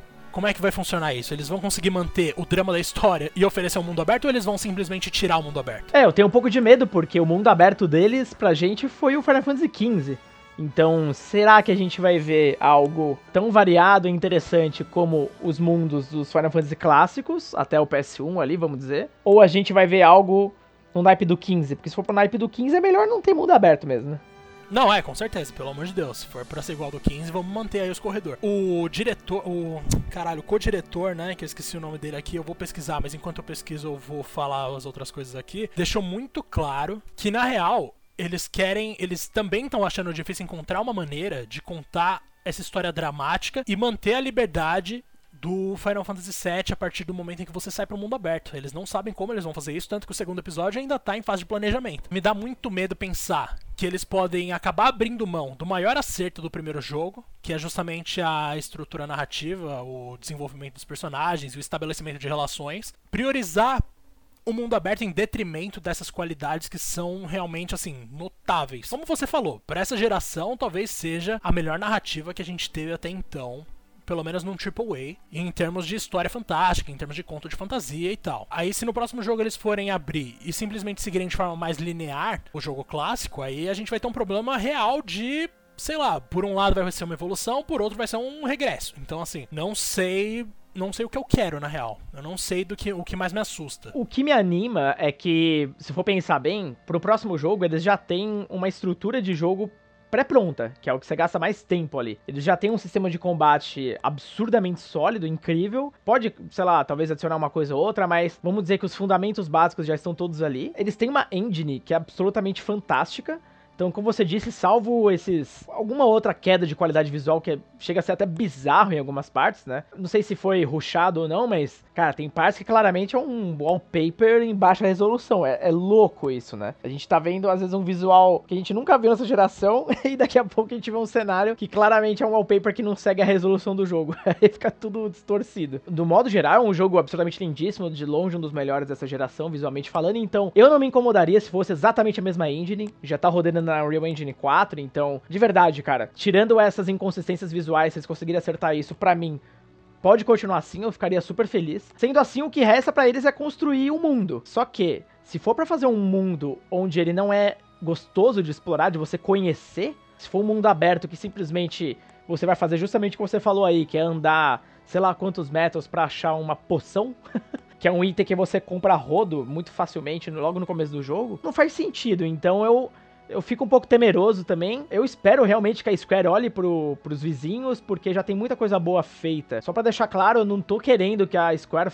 né, faça um The Witcher com Final Fantasy, por exemplo. Que eles façam do jeito deles, cara. Caguei pro Witcher, mas, tipo, dá para você aprender tanta coisa dessa obra-prima da, da Project Red Caguei no sentido de que, pô, Final Fantasy, Final Fantasy, The Witcher, The Witcher, mas tanta coisa você pode aprender e absorver para o que você já tem. Você não precisa talvez reinventar tanto a roda, mas só o fato de você tornar aquilo interessante o suficiente já vai ser uma coisa legal. Eu ainda também tenho receio de que a Square do passado, que falava que as cidades em HD eram dificilmente era muito difícil de fazer, o que era uma desculpa patética para uma empresa desse tamanho. Eu tenho medo que isso talvez se repita na próxima geração em uma outra dimensão, sabe? Que eles não consigam fazer um mapa interessante o suficiente porque, putz, é difícil uma nova geração, sei lá. Putz, é triste, hein? O que eu tava falando aqui, que eu achei o nome do cara, foi o Naoki Hamaguchi. O que ele falou, vou ler aqui para vocês, foi exatamente isso uh -huh. aqui. No primeiro jogo do remake, a ideia era permitir que jogadores explorassem os acontecimentos de Midgar. A gente gostaria de permitir que o jogador explorasse o vasto mundo de Final Fantasy VII no próximo No entanto, se a gente vai criar um mundo maior, a gente precisa pensar em como fazer isso e ainda assim contar uma história dramática. Aí muita gente pode falar, beleza, mas ó, tem muitos jogos com mundo aberto imenso que contam histórias excelentes. Por exemplo, GTA V, The Witcher 3 e não sei o que. Vamos pensar em quem são as pessoas, quem são os seres humanos da história de GTA V, quem são os seres humanos da história de The Witcher e quem são as pessoas de Final Fantasy VII. Claramente existe uma diferença grande ali. Em GTA V a gente tem praticamente arquétipos de ladrão arquétipos de pessoas dos, sei lá, dos de filmes dos Estados Unidos, de pessoas que querem ganhar a vida roubando, beleza. Eles não vão muito além disso. Não tem grandes cenas em que você chora junto com Franklin. Não, é muito mais pé no chão. Em The Witcher, a gente já tem um pouco mais de emoção, sim, mas ainda tudo dentro da ideia clássica de fantasia medieval. O Geralt, ele é um protagonista até que semelhante ao Cloud, porque é friozão e tal, e é fodão em tudo que faz. Mas o Geralt não é um personagem exatamente profundo ou expressivo. E o Cloud, por outro lado, ele é bastante profundo quando a gente conhece ele de verdade. E os outros personagens estão ali pra, praticamente para encher linguiça também, velho. A gente, sei lá, Yennefer é sensacional, beleza. Mas ela nada mais é do que uma feiticeira fodona. E é isso, é só isso. A gente até se apega, mas assim, o passado dela é muito pouco explorado. A gente não sabe que sonhos ela tem além de reencontrar Siri. A gente não consegue dá muitos adjetivos para ela que não sejam ela é talentosa, ela é arrogante, ela é mais alguma coisa. Na real, assim, quando a gente pensa em construção de personagem e tal, nossa, Final Fantasy está anos luz, como sempre esteve, anos luz à frente de todo mundo.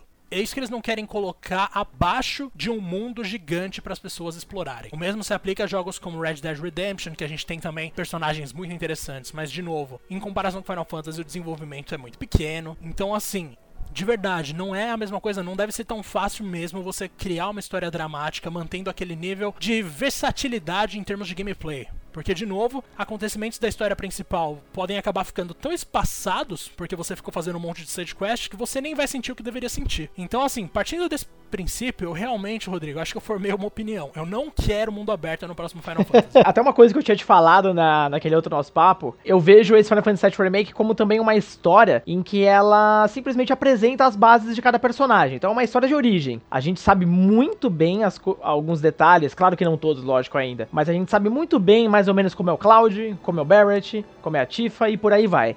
Então, assim, já teve essa história de origem, eles não precisam mais gastar também tempo construindo como é cada personagem, seus, suas particularidades, né? Isso foi muito bem desenhado. O que o segundo jogo vai fazer é, claro, apresentar muitos outros novos. Eu acho que mundo aberto, por ser mundo aberto, também não faz sentido nenhum. Tem que ser bem desenvolvido. Esse mundo aberto também precisa ser gigantesco. Cara, eu volto a ressaltar o Assassin's Creed de novo. É engraçado porque eu vejo muitos paralelos. O Assassin's Creed, ele, ele sempre nasceu a partir de um jogo em que ele era, teoricamente, um mundo aberto, né? Era um sandbox quase, com suas limitações, mas você tinha uma certa liberdade, era um cenário enorme para explorar. Cada jogo foi vendendo isso como marketing, né? Virou uma ferramenta de marketing e todo jogo era um mapa maior. O mapa é três vezes maior, o mapa é quatro vezes maior. Falei para você, tô jogando o Odyssey agora. É um jogo legal, sim, mas o tamanho do mapa é simplesmente ridículo, cara. É ridículo. Sério, é, é ridículo no ponto ruim da coisa. Eu não, eu não acho que nenhum jogo precisa ser daquele tamanho. Não justifica. Eu acho que você tocou num ponto que é maravilhoso, que eu não ia falar. Você acaba fazendo tanta coisa tanta coisinha, tanta marca de interrogação para ver, não sei o que, que você acaba se distanciando dos seus objetivos principais. Então eles não têm mais tanto aquele impacto. E eu acho que quando a história é um pouco mais linear, ela te ajuda a, a te inserir um pouco mais e se importar um pouco mais com cada um desses eventos. E eu acho que assim, beleza, pode não precisa ser um mega mundo aberto, mas eu gostaria sim de ver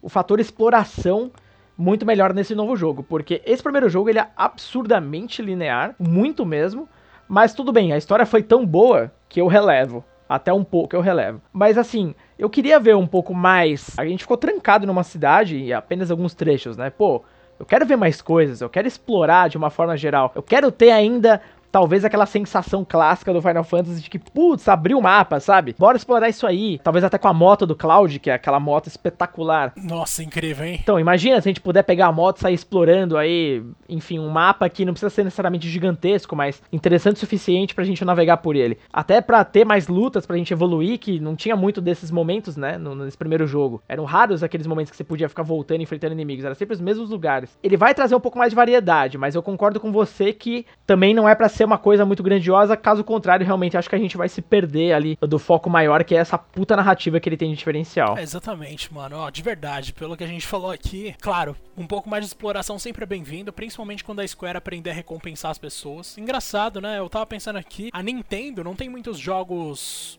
assim, do tamanho de um Breath of the Wild, por exemplo. Mas uma coisa que eles sabem fazer muito bem, sempre souberam fazer muito bem, é recompensar as pessoas. Então, assim, Super Mario Odyssey, por exemplo. A gente tem fases que se estendem para um espaço que você pensa, nossa, não faz o menor sentido eu ir até ali, não vai ter nada pra fazer ali. E tem. Exatamente, é muito louco. Você vai uhum. e você ganha alguma coisa, você ganha algum tipo de recompensa bem legal por isso. É, a Nintendo ela aprendeu, né, a fazer mundo aberto. Também concordo plenamente. O Breath of the Wild é um, acho que é o melhor exemplo da geração, onde cada lugarzinho importa e faz sentido você ir até ali porque sim, porque faz sentido sim, é legal, você vai achar algum personagem bacana. E o mundo do game é gigantesco, cara. Então não me venham com desculpa que não dá para fazer, porque assim, claro, eu não vou comparar a complexidade de uma engine, por exemplo, aplicada a Breath of the Wild e a Final Fantasy VII Remake. A gente sabe que são, são consoles de poderes bem diferentes. Entretanto, a Nintendo já provou por A mais B que, cara, dá sim pra você fazer esse mundo aberto absolutamente incrível, ainda que, óbvio, Zelda não tem essa narrativa tão profunda quanto é Final Fantasy, mas ele é gostoso de jogar, e acho que no fim das contas é o que mais importa, né? Se não for gostoso de jogar, de que adianta? É, exatamente, tem esse lance, né? Assim, de verdade,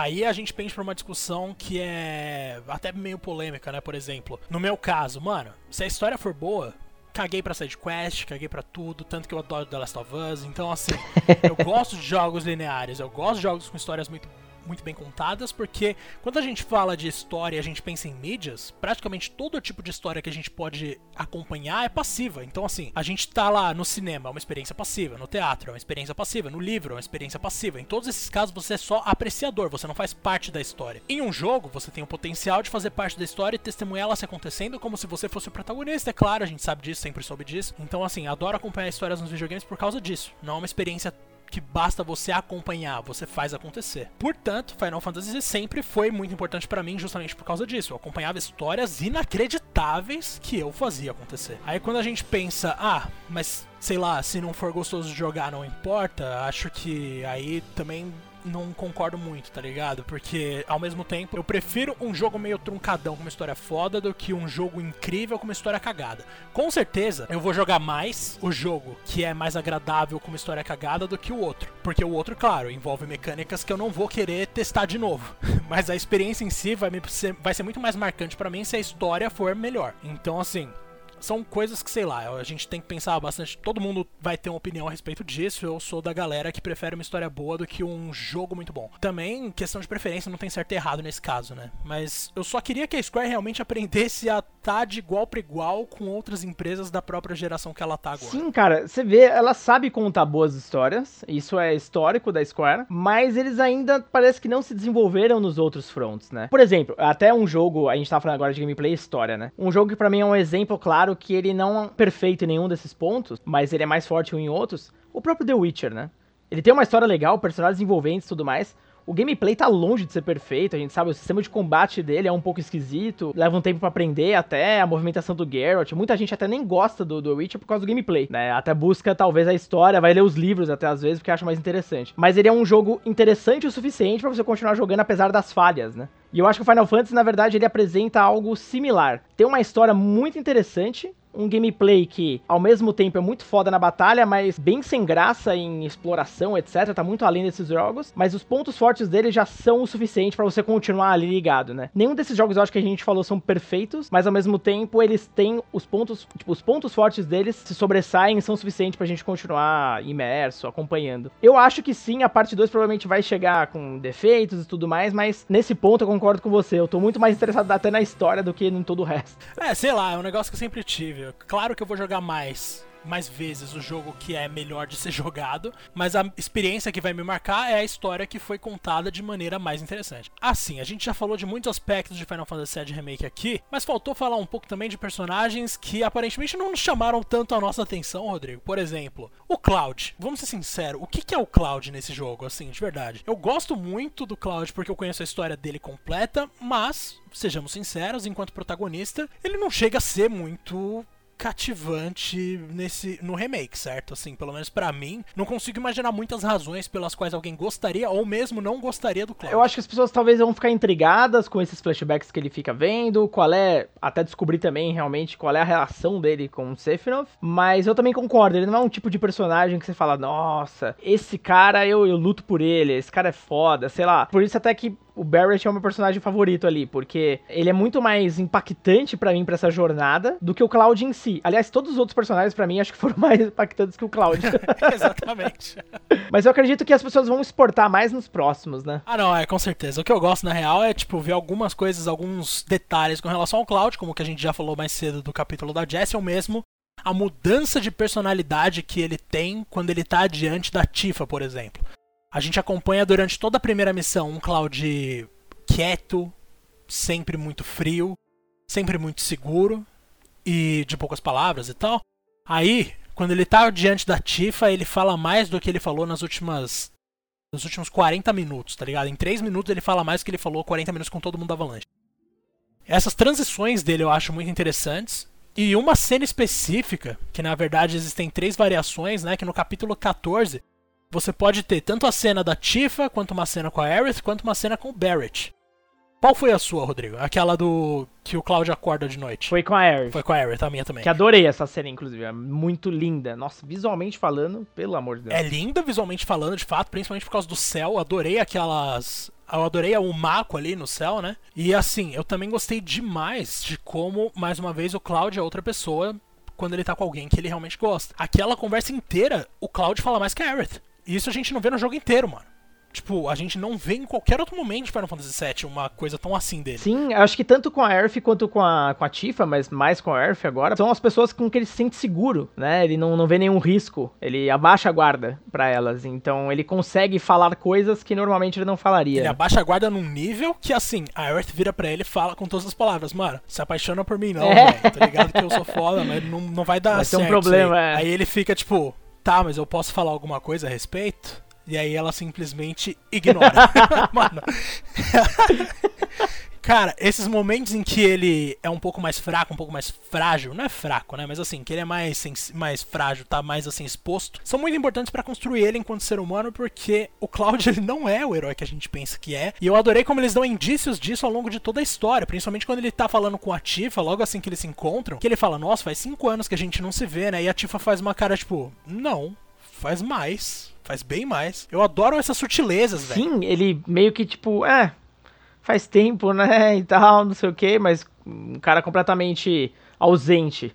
E, e eu acho que é também uma coisa que a própria Square tentou fazer no, no que na verdade ficou muito mais evidente no Final Fantasy VIII, depois que ela faz com o Skull Rinoa, né? Com o Skull basicamente com o tempo baixa completamente a guarda só pra Rinoa. É a única personagem que faz isso. Mas o e o Cloud, eles são muito parecidos. Eu sempre traço um parada muito parecido com o Squall e com o Cloud. Em níveis diferentes, né? Em aventuras completamente diferentes, mas ambos são esse tipo de protagonista silencioso, é, na dele, arrogante, ao mesmo tempo ignorante também, sei lá. Não faz questão nenhuma de tratar ninguém bem. Essa é a verdade. Mas que para certas personagens, em especial mulheres, eles simplesmente, tipo, começam a enxergar, elas fazem eles enxergarem a vida de uma outra forma. Parece que eles ainda têm uma mentalidade de masculinidade tóxica, né? Que eles não podem se mostrar frágeis diante de outros homens, sei lá. E é interessante ver como eles vão mudando. Diferente, por exemplo, do Zidane.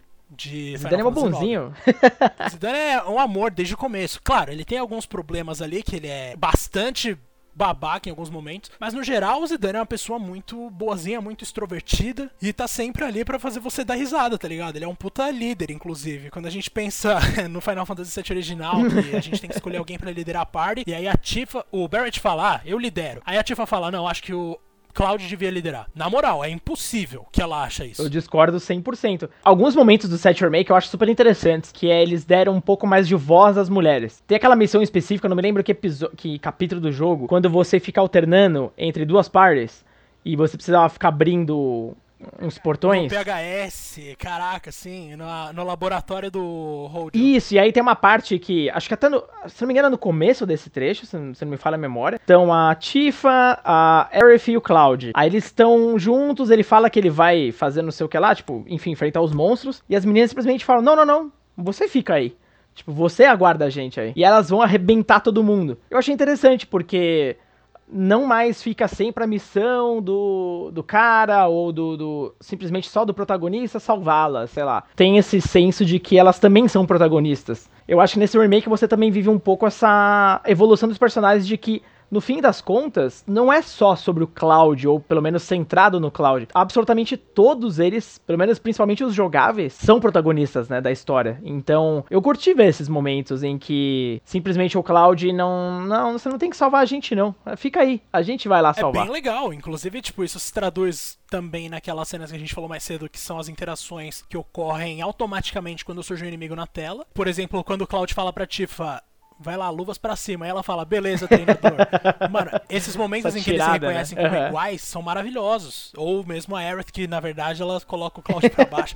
Mano, são momentos maravilhosos, porque assim, quando a gente pensa no jogo original, tinha muito a ver com o Cloud vai salvar todo mundo e todo mundo aceita ser salvo pelo Cloud. Eles até fingem que não em algum em algum nível, mas o Cloud no final das contas sempre vai resolver tudo sozinho e melhor do que todo mundo resolve. Aí chega no remake, a gente tem batalhas de chefe sem o Cloud. A gente tem uma batalha com o. Claro, no original a gente tinha uma também. Mas a gente tem aquela batalha que é o Barrett e a Aerith contra uma máquina Animal, gigante. É. A gente tem uma outra batalha que é a Tifa e o Barrett contra um daqueles monstros azuis. Enfim, a gente tem vários momentos ali para as pessoas brilharem sem Exato. o Cloud. Embora ele também roube cena em, alguma, em alguns momentos bem legais. Quando ele aparece com a moto, nossa. Nossa, senhora. essa cena. Cara, na hora que eu, a gente entra no prédio da, da Shinra, em uma das vitrines, né, que você consegue ver vários dos produtos que a Shinra tem produzido e tal. E aí uma das vitrines tá a moto lá. Nossa, cara. Eu só fiquei pensando, meu Deus do céu, chega logo a parte 2 que eu quero, eu quero pilotar esse negócio. Cara, se a gente não pilotar a moto no 2, eu vou ficar muito decepcionado.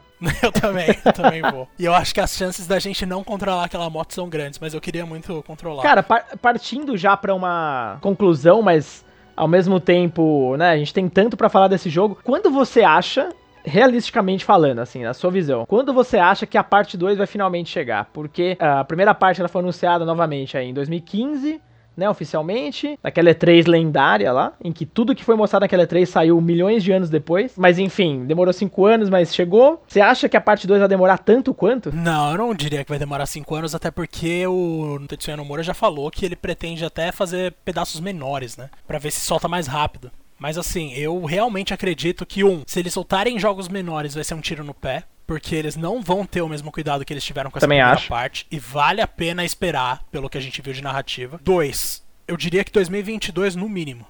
Então, assim, já vai sair com a próxima geração existindo, tá ligado? É, eu também acho. Eu acho que eles já estão mirando a próxima geração. Eu acho que essa geração vai ficar só com o episódio 1 mesmo. Se sair em 2022, eu ainda acredito que, que chegue nessa geração atual, porque a Microsoft, por exemplo, tem esse plano aí de suportar a geração atual por pelo menos dois anos, né? Então pode ser que o Final Fantasy VII seja dentro dessa, dessa ideia. Mas, assim, olhando pelo aspecto ambicioso da parte 2, em que agora que o jogo abre de fato, não sei, eu acho que seria começo de 2023, sabe? Alguma coisa de março de 2023, não sei. Algum primeiro trimestre. Nossa, embaçado, hein? Pra mim, pelo menos, a espera só vai fazer sentido se de fato eles mudarem a história. Mano, eu não quero de jeito nenhum esperar 3, 4 anos para continuar um negócio que não vai mudar nem um pouco. Se seguirem o que fizeram no primeiro jogo, ótimo. Agora, se eles cederem a pressão dos fãs que estão pedindo que siga mais fielmente o que era o jogo original, aí vai ser um problema, de verdade. Porque assim, eu tô vendo muita gente pedindo isso e não vejo Ah, muitas vezes ficar ouvindo fã é um problema, né?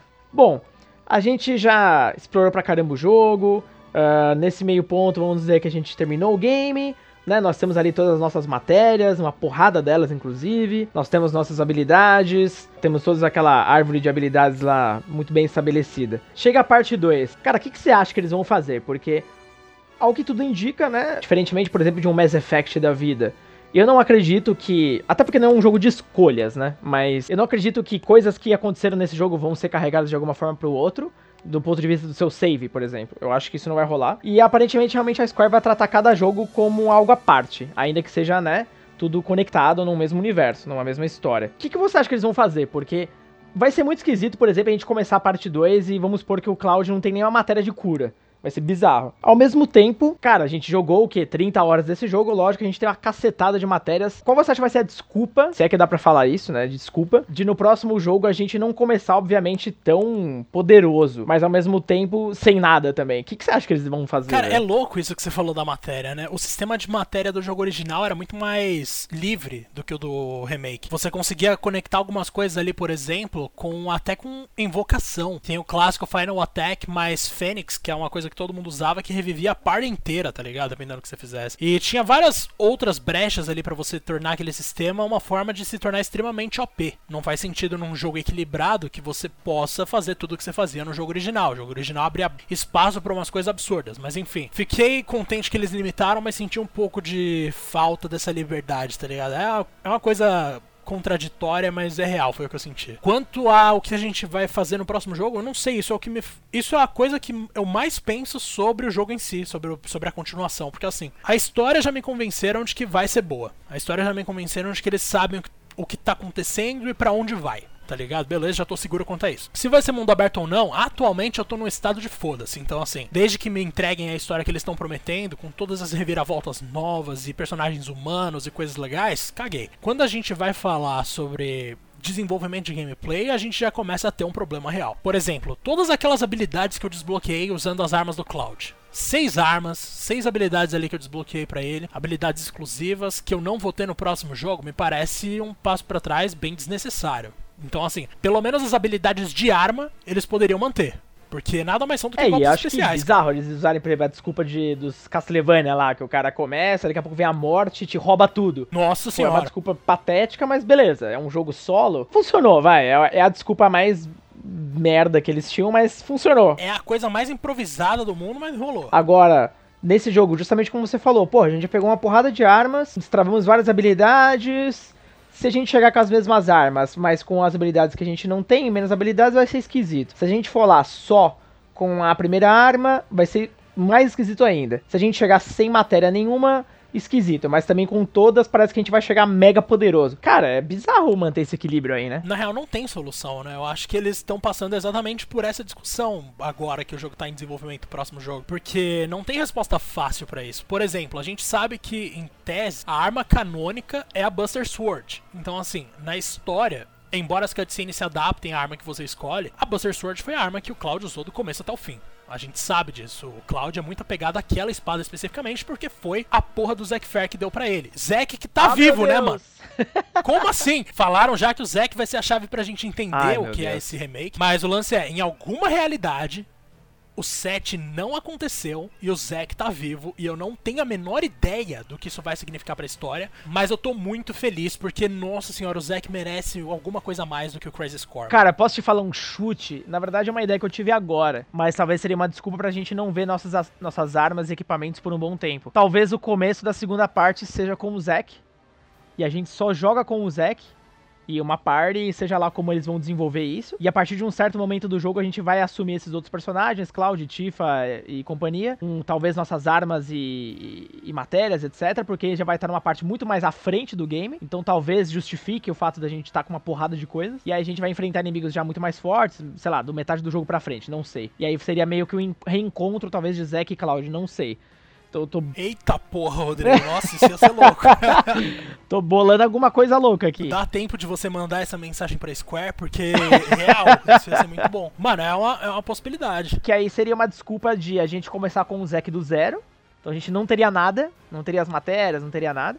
Só teria a arma dele, basicamente. Claro que, bom, eles vão ter que achar uma boa justificativa para unir esses dois universos, porque ele já tá com o Cloud no, no colo lá, carregando quase cara arrebentado. Então não sei se talvez a gente jogue uma realidade alternativa. Cara, é isso é muito louco, a gente não sabe ainda o que realmente isso significa. Talvez a gente jogue numa realidade alternativa que tenha o Zack ali e em algum momento essas realidades vão se conectar. Seja lá o que for, como, não sei, foda-se trabalho da Square. Em algum momento essas realidades vão ter que se conectar. Porque eu acho que também ir pro segundo jogo e o Zack simplesmente fazer uma ponta, que merda, né? Também, também tô torcendo pra caralho pra ele ter um. Nossa, um papel muito incrível porque esse personagem é muito bom. Nossa, sem dúvida alguma. Mano, a gente tá falando do cara que assim, que o Cloud se espelha. Então imagina o que Exato. ele consegue fazer, tá ligado? Mas, de verdade, o que a gente pode imaginar que pode acontecer nesse sentido é o seguinte: a Aerith, a gente sabe que ela tem capacidades muito além do que os outros personagens da party quando a gente fala de magia e tal. Ela pode muito bem, em alguma conversa com o planeta, alguma coisa do tipo, descobrir que existe uma outra realidade. Aliás, ela já eu parece que acho, descobriu é. isso. Ela sabe uhum. o que são aqueles flashbacks. Ela pode dar um jeito de entrar em contato com forças daquela outra realidade. Ai, meu Deus. Esse contato entre as duas realidades paralelas pode se dar justamente por meio dela. Porque ela vai, sei lá, pegar o live stream conversar com alguma forma com o live stream para entender qual é o live stream daquela outra realidade, o que aconteceu lá e quem são aquelas pessoas e quem tá vivo lá ainda, o que, que tá acontecendo, o que, que é aquilo. E isso poderia ser uma saída pra gente ver essa interação entre duas realidades completamente distintas. Mas o que eu ia propor naquela hora que eu falei do Zack é que, como a arma canônica é a Buster Sword, o próximo jogo pode simplesmente ignorar todas as armas do primeiro episódio, criar armas novas pro segundo com novas habilidades e dar pra gente de brinde as habilidades de arma, porque assim, de verdade, eu não acho que a gente vai ficar OP se a gente tiver um golpe triplo simplesmente. Uhum. É, também acho que não. Quando a gente passa pra matéria, aí fudeu. A gente já tem no primeiro Cara, jogo quantas matérias? Muitas, são muitas. E tipo, eu até falei pra você no, no, nesse remake, eu fiquei muito OP, cara. Eu arrebentei o Sephiroth na primeira, tipo, arrebentei o coitado. Eu morri acho que uma ou duas vezes só, cabacice minha mesmo, porque. E foi pra algum inimigo médio, tipo aqueles robôs lá que você encontra no meio do caminho, porque eu fui testar alguma combinação lá de matéria que deu totalmente errado e eu me ferrei. Mas aí quando eu voltava, configurava, arrebentava o inimigo. Quando chegou nos chefes, alguns foram muito mais longos do que eu queria, mas ganhei deles na primeira também. Então o Sephiroth, quando chegou na hora, eu falei, nossa, eu tô ferrado. Praticamente não usei Phoenix Down em ninguém. Por isso que me chegou esse pensamento. Falei, cara, eu fiquei muito OP a ponto de simplesmente trucidar o Sephiroth. Quem dirá inimigos bostas, assim, no começo do outro jogo, né? Então, eles realmente vão ter que justificar uma. Acho que talvez o seu ponto é bom, tipo, sei lá, a Buster é muito mais marcante para ele, então ele joga todas aquelas outras armas fora, dane-se, fica só com uma. Não sei. E talvez o jogo te dá alguma possibilidade de montar uma build no começo. Não sei, cara. Configurar um cloud do seu jeito. Não sei, sinceramente. Vamos pensar, ah, sei lá, eles podem antecipar a entrada da Yuffie na, na, no jogo. E isso pode rolar. Porque a Yuffie, quando ela aparece pela primeira vez, o que, que ela faz? Ela rouba as matérias da party no jogo original. Se eles colocarem a Yuffie no começo do próximo jogo, ela rouba as matérias da party, todas, e aí a gente fica um tempo sem ter como sem ter como usar qualquer coisa. E aí a gente fica nessa de se virar com as coisas que aparecem no caminho, vamos achar novas matérias de cura e não sei o que, e eventualmente lá na, lá na frente a gente Cara, essa desculpa é boa. Essa desculpa é muito boa porque não é como se, né, entre um episódio e outro vai haver uma pausa de anos. Não, a história continua do momento que o primeiro parou, né? Então não tem, um, não tem como a gente não criar uma desculpa, né? Boa, bem pensado. Mas aí eles vão ter que antecipar bastante a entrada da Yuffie na, na história. Mas assim, super acredito que isso possa dar certo. E de verdade, eu tô muito mais preocupado com os detalhes que a gente mencionou mais cedo. Assim, uma coisa que eu não quero que aconteça é o Barrett esquecer que ele tem filha. Isso é um negócio que me deixa extremamente Mas acho que esse não vai assustado. rolar. Ficou muito marcante esse relacionamento deles no remake. Demais, mano. Oh, na moral, na moral, né? vamos destacar aqui. A Marlene é ela uma das é melhores personagens demais. desse jogo. Na cena dela nossa, com a Aerith, essa cena é maravilhosa, cara. Tava pensando nela agora mesmo. Que é quando ela fala, nossa, você tem o cheiro da nossa flor. Só nossa, o fato dela linda. falar da nossa flor, uh -huh. tipo, no singular, já é já entristece Sim. qualquer pessoa. Mas assim, o lance de que ela cria uma conexão com ela ali é muito louco. O jeito que, a, que o Cloud vai falar com ela e ela sai correndo. Ah, muito bonitinha, mano. É Fica atrás bom. do Barrett. E, né? o, e quando, antes da gente entrar naquele portal que leva pra batalha contra os murmúrios, o discurso do Barrett falando, tipo. Praticamente ele declarando que ele não esperava por nada daquilo e prometendo que ele vai voltar Nossa, pra filha é dele. É demais, cara. Louco. E o top 1 para mim, talvez seja o top 1 do jogo inteiro, embora eu adore as cenas da Aerith, é ele falando com a Marlene no capítulo 14 que ele tem que ir lá salvar a Aerith. Tipo, ele fala, ela fala, nossa, você tá indo embora de novo? E aí eles começam a conversar rapidão ali. Mano, aquele, de verdade, assim, é uma coisa que não é comum em Final Fantasy, que nem eu falei mais cedo, o fato de ser um pai e a filha dele tá inserida ali na história e ele ser um personagem que faz parte dos heróis, então não pode ficar muito perto dela. E, nossa senhora, é... Puta, diferente de tudo que a gente vê em Final Fantasy é diferente do jogo original porque cria um nível de conexão entre os dois muito mais profundo e faz, justifica a Marlene que a gente conhece em Advent Children. Sim. Porque em, em Advent Children, a Marlene ela é meio que a narradora. Ela é a narradora do começo do filme. Ela conta o que estava acontecendo, ela conta quem é o Cloud. Ela, na real, ela fica puta com o Cloud porque ele não tá dando atenção para as crianças e a gente nem sabia que o Cloud sequer tinha conexão com alguém até a gente ver o filme. Então, assim, quanto mais trabalharem nela, mais potencial tem o final do jogo, porque eu sinto que eles vão seguir em parte o caminho de Advent Children. E é importante demais a gente estar tá apegado à figura da Marlene. E também, por que não, a figura da Elmira, que é a mãe da Aerith, que é completamente esquecida. E nesse ela original. tem uma, uma importância muito legal. Eu acho super legal quando eles conhecem ela da primeira vez. O Cloud, na verdade, né? Mais especificamente, conhece ela da primeira vez. E ela pede pra ele ir embora. Nossa, é muito louco. Cara, eu acho muito louco, que é a princípio eu, ficava, eu fiquei pensando, né, no sentido de que, ah, mas o que será que quer dizer, que ela quis dizer? Será que ela quer que ela não quer que a Aerith se apegue porque ela é muito ingênua e ela vai sofrer e a mãe dela não quer isso para ela? O que será que isso quer dizer, né? Mas a forma como ela fala com o Cloud, porque o Cloud ele ele, ele tá começando a ter aquele relacionamento com a Earth ali, e a mãe joga aquele balde de água fria do caramba na cara dele. Eu fiquei com dó do Cloud, cara, quando, a, quando ela fala isso, porque a reação dele é meio que. Eu também. Justamente quando ele tá, talvez, conhecendo alguém legal e tudo mais, a mãe simplesmente fala, tipo, se afaste dela, sei lá, esquece, ela vai embora. Nossa, a reação dela me corta o coração, cara. Dele, aliás.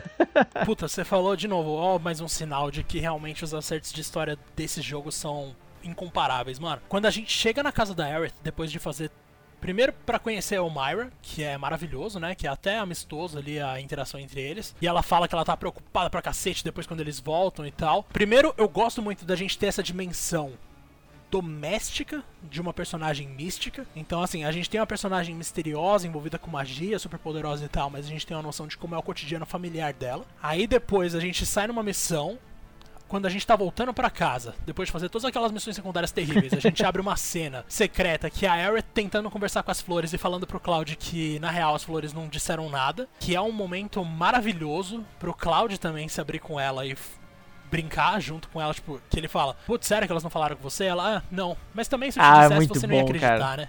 Ele, me conta. Tipo, quem disse que ele não vai acreditar? E depois ele mesmo vira para as flores e fala: aprendam a falar com ela. Mano, essa. Puta que pariu, essa cena é muito boa. Aí a gente entra na casa, aí o Myra tá lá, que nem eu falei, ela fica puta que os dois se atrasaram, e aí, de, eventualmente, ela pede pro Cloud ir embora de madrugada. E aí rola aquele minigame de você sair da casa da Aerith sem ela te ouvir. Em nada. Eu consegui fazer na segunda vez que eu joguei o jogo, mas quando eu tava, quando eu tava faz... jogando pro review, não consegui passar despercebido pela Everett, acho que durante as três primeiras tentativas. Enfim, eu, eu gosto muito dessa cena porque leva a uma outra cena que eu gosto demais, que diz muito sobre quem é a Aerith, tá ligado? Que é quando o Cloud chega naquele túnel e Do ela nada, aparece, lá e ela fala, né? ah, uhum. veja só quem está aqui. Que ela fala, ah, que coincidência, né, cara? Porra, onde está indo? Mano, na moral, essa, essa personagem e ela é te acompanha até certo ponto, acho super legal. E depois ela, né, sai. Mas tipo, você percebe que o Cloud, ele, ele quer ela do, do lado, né? Mas ele não fala, ele não sabe falar, ele não.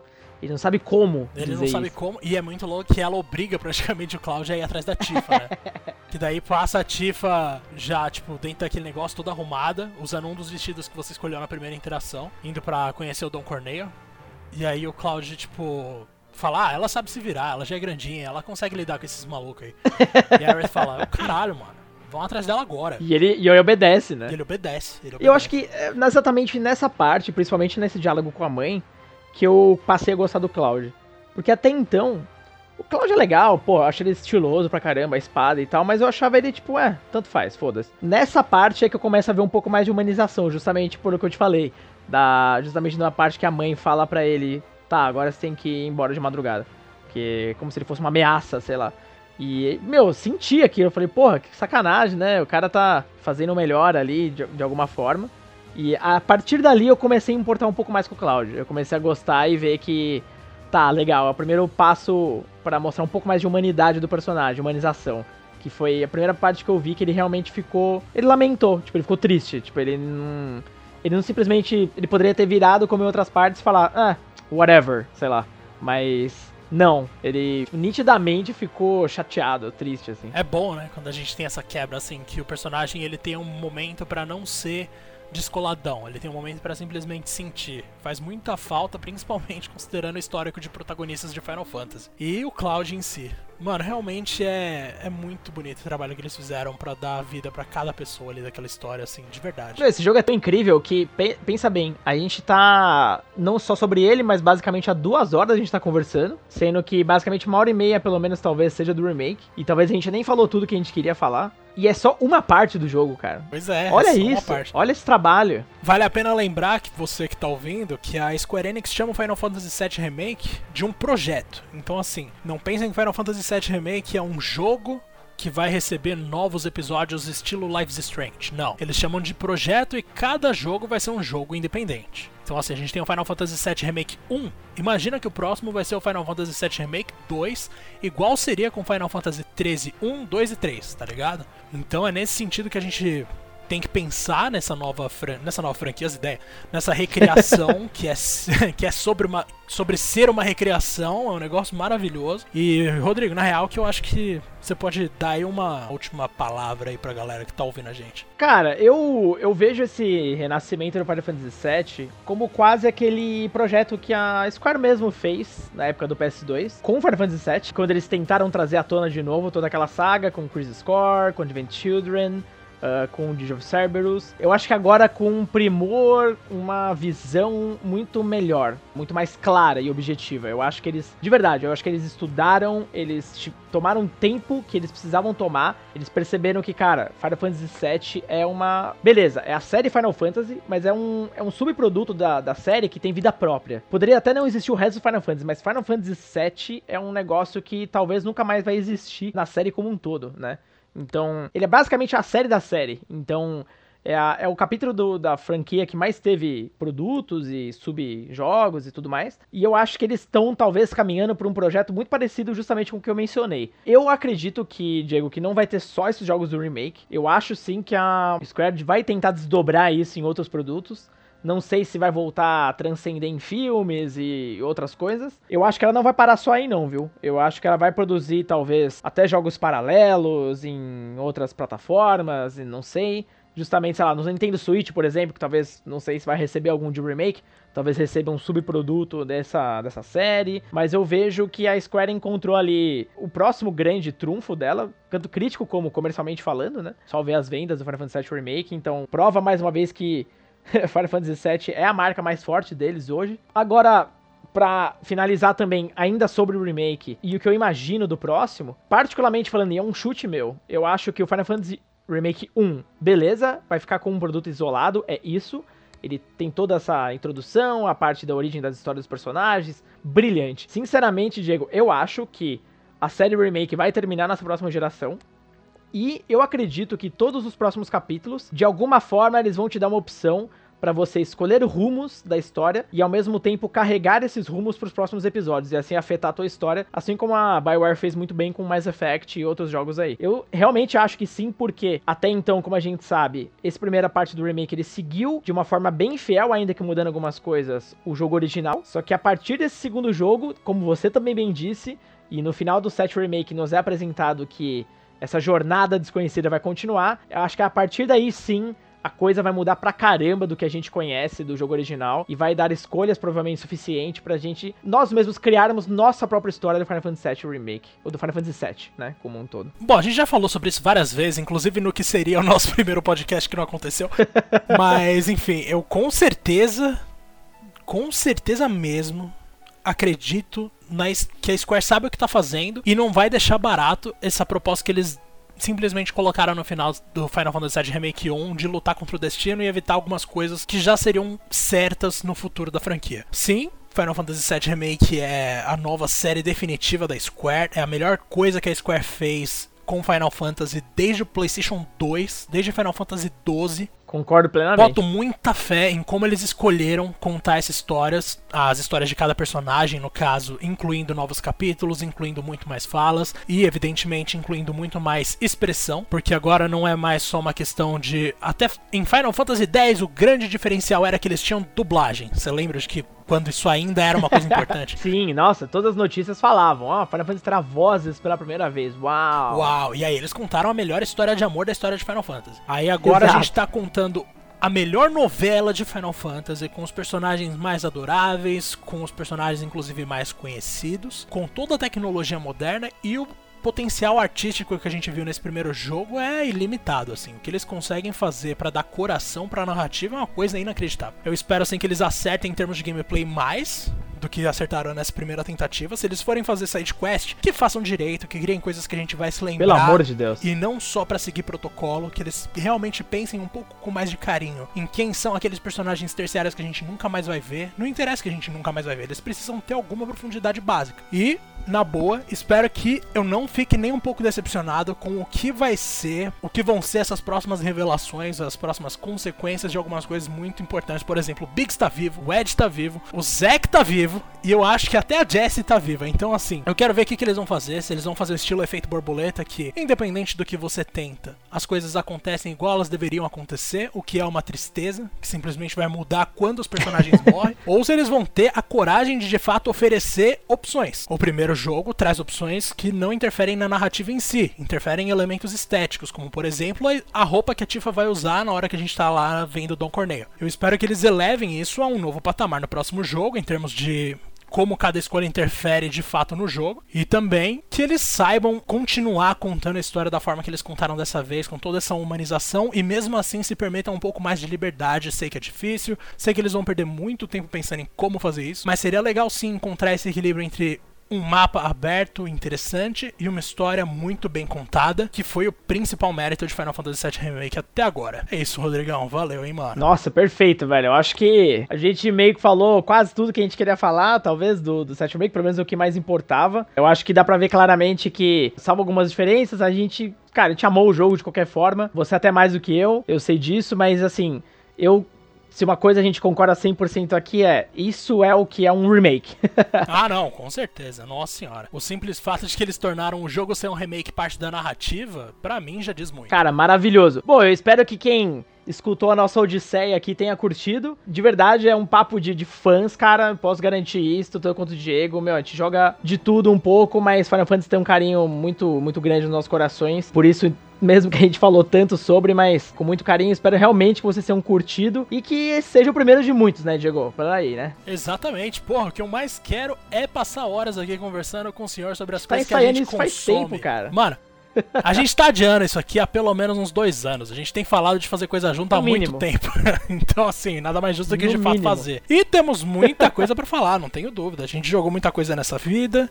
A gente gosta de muita coisa nessa, nesse mundo incrível que são esses joguinhos. Então, assim, bora explorar tudo isso que existe aí. Bora falar tudo que a gente sente com relação a cada franquia. Podemos pensar em mais temas para os próximos. E espero que as pessoas escutem aqui até o final, embora esteja gigante. e, Rodrigo, você quer passar alguma rede social aí? Cara, por mim, só me procurar Rodrigo Russano em todas. Que aí a gente se, se fala Russano com R-U-S-S-A-N-O.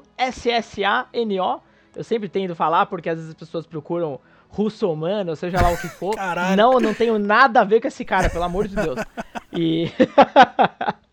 pra gente trocar uma ideia. E, cara, primeiro para mim foi uma honra finalmente começar esse projeto com você, que é uma das pessoas com quem eu mais tenho o prazer de conversar de longe de qualquer coisa, né? Especialmente de games. Quero que as pessoas saibam que esse é um nível de discussão que elas vão esperar de qualquer outro episódio nosso. A gente realmente fala pra caralho, mas a gente fala com propriedade, com profundidade, principalmente falando, a gente não enche linguiça não, e a gente gosta, a gente faz porque a gente gosta mesmo.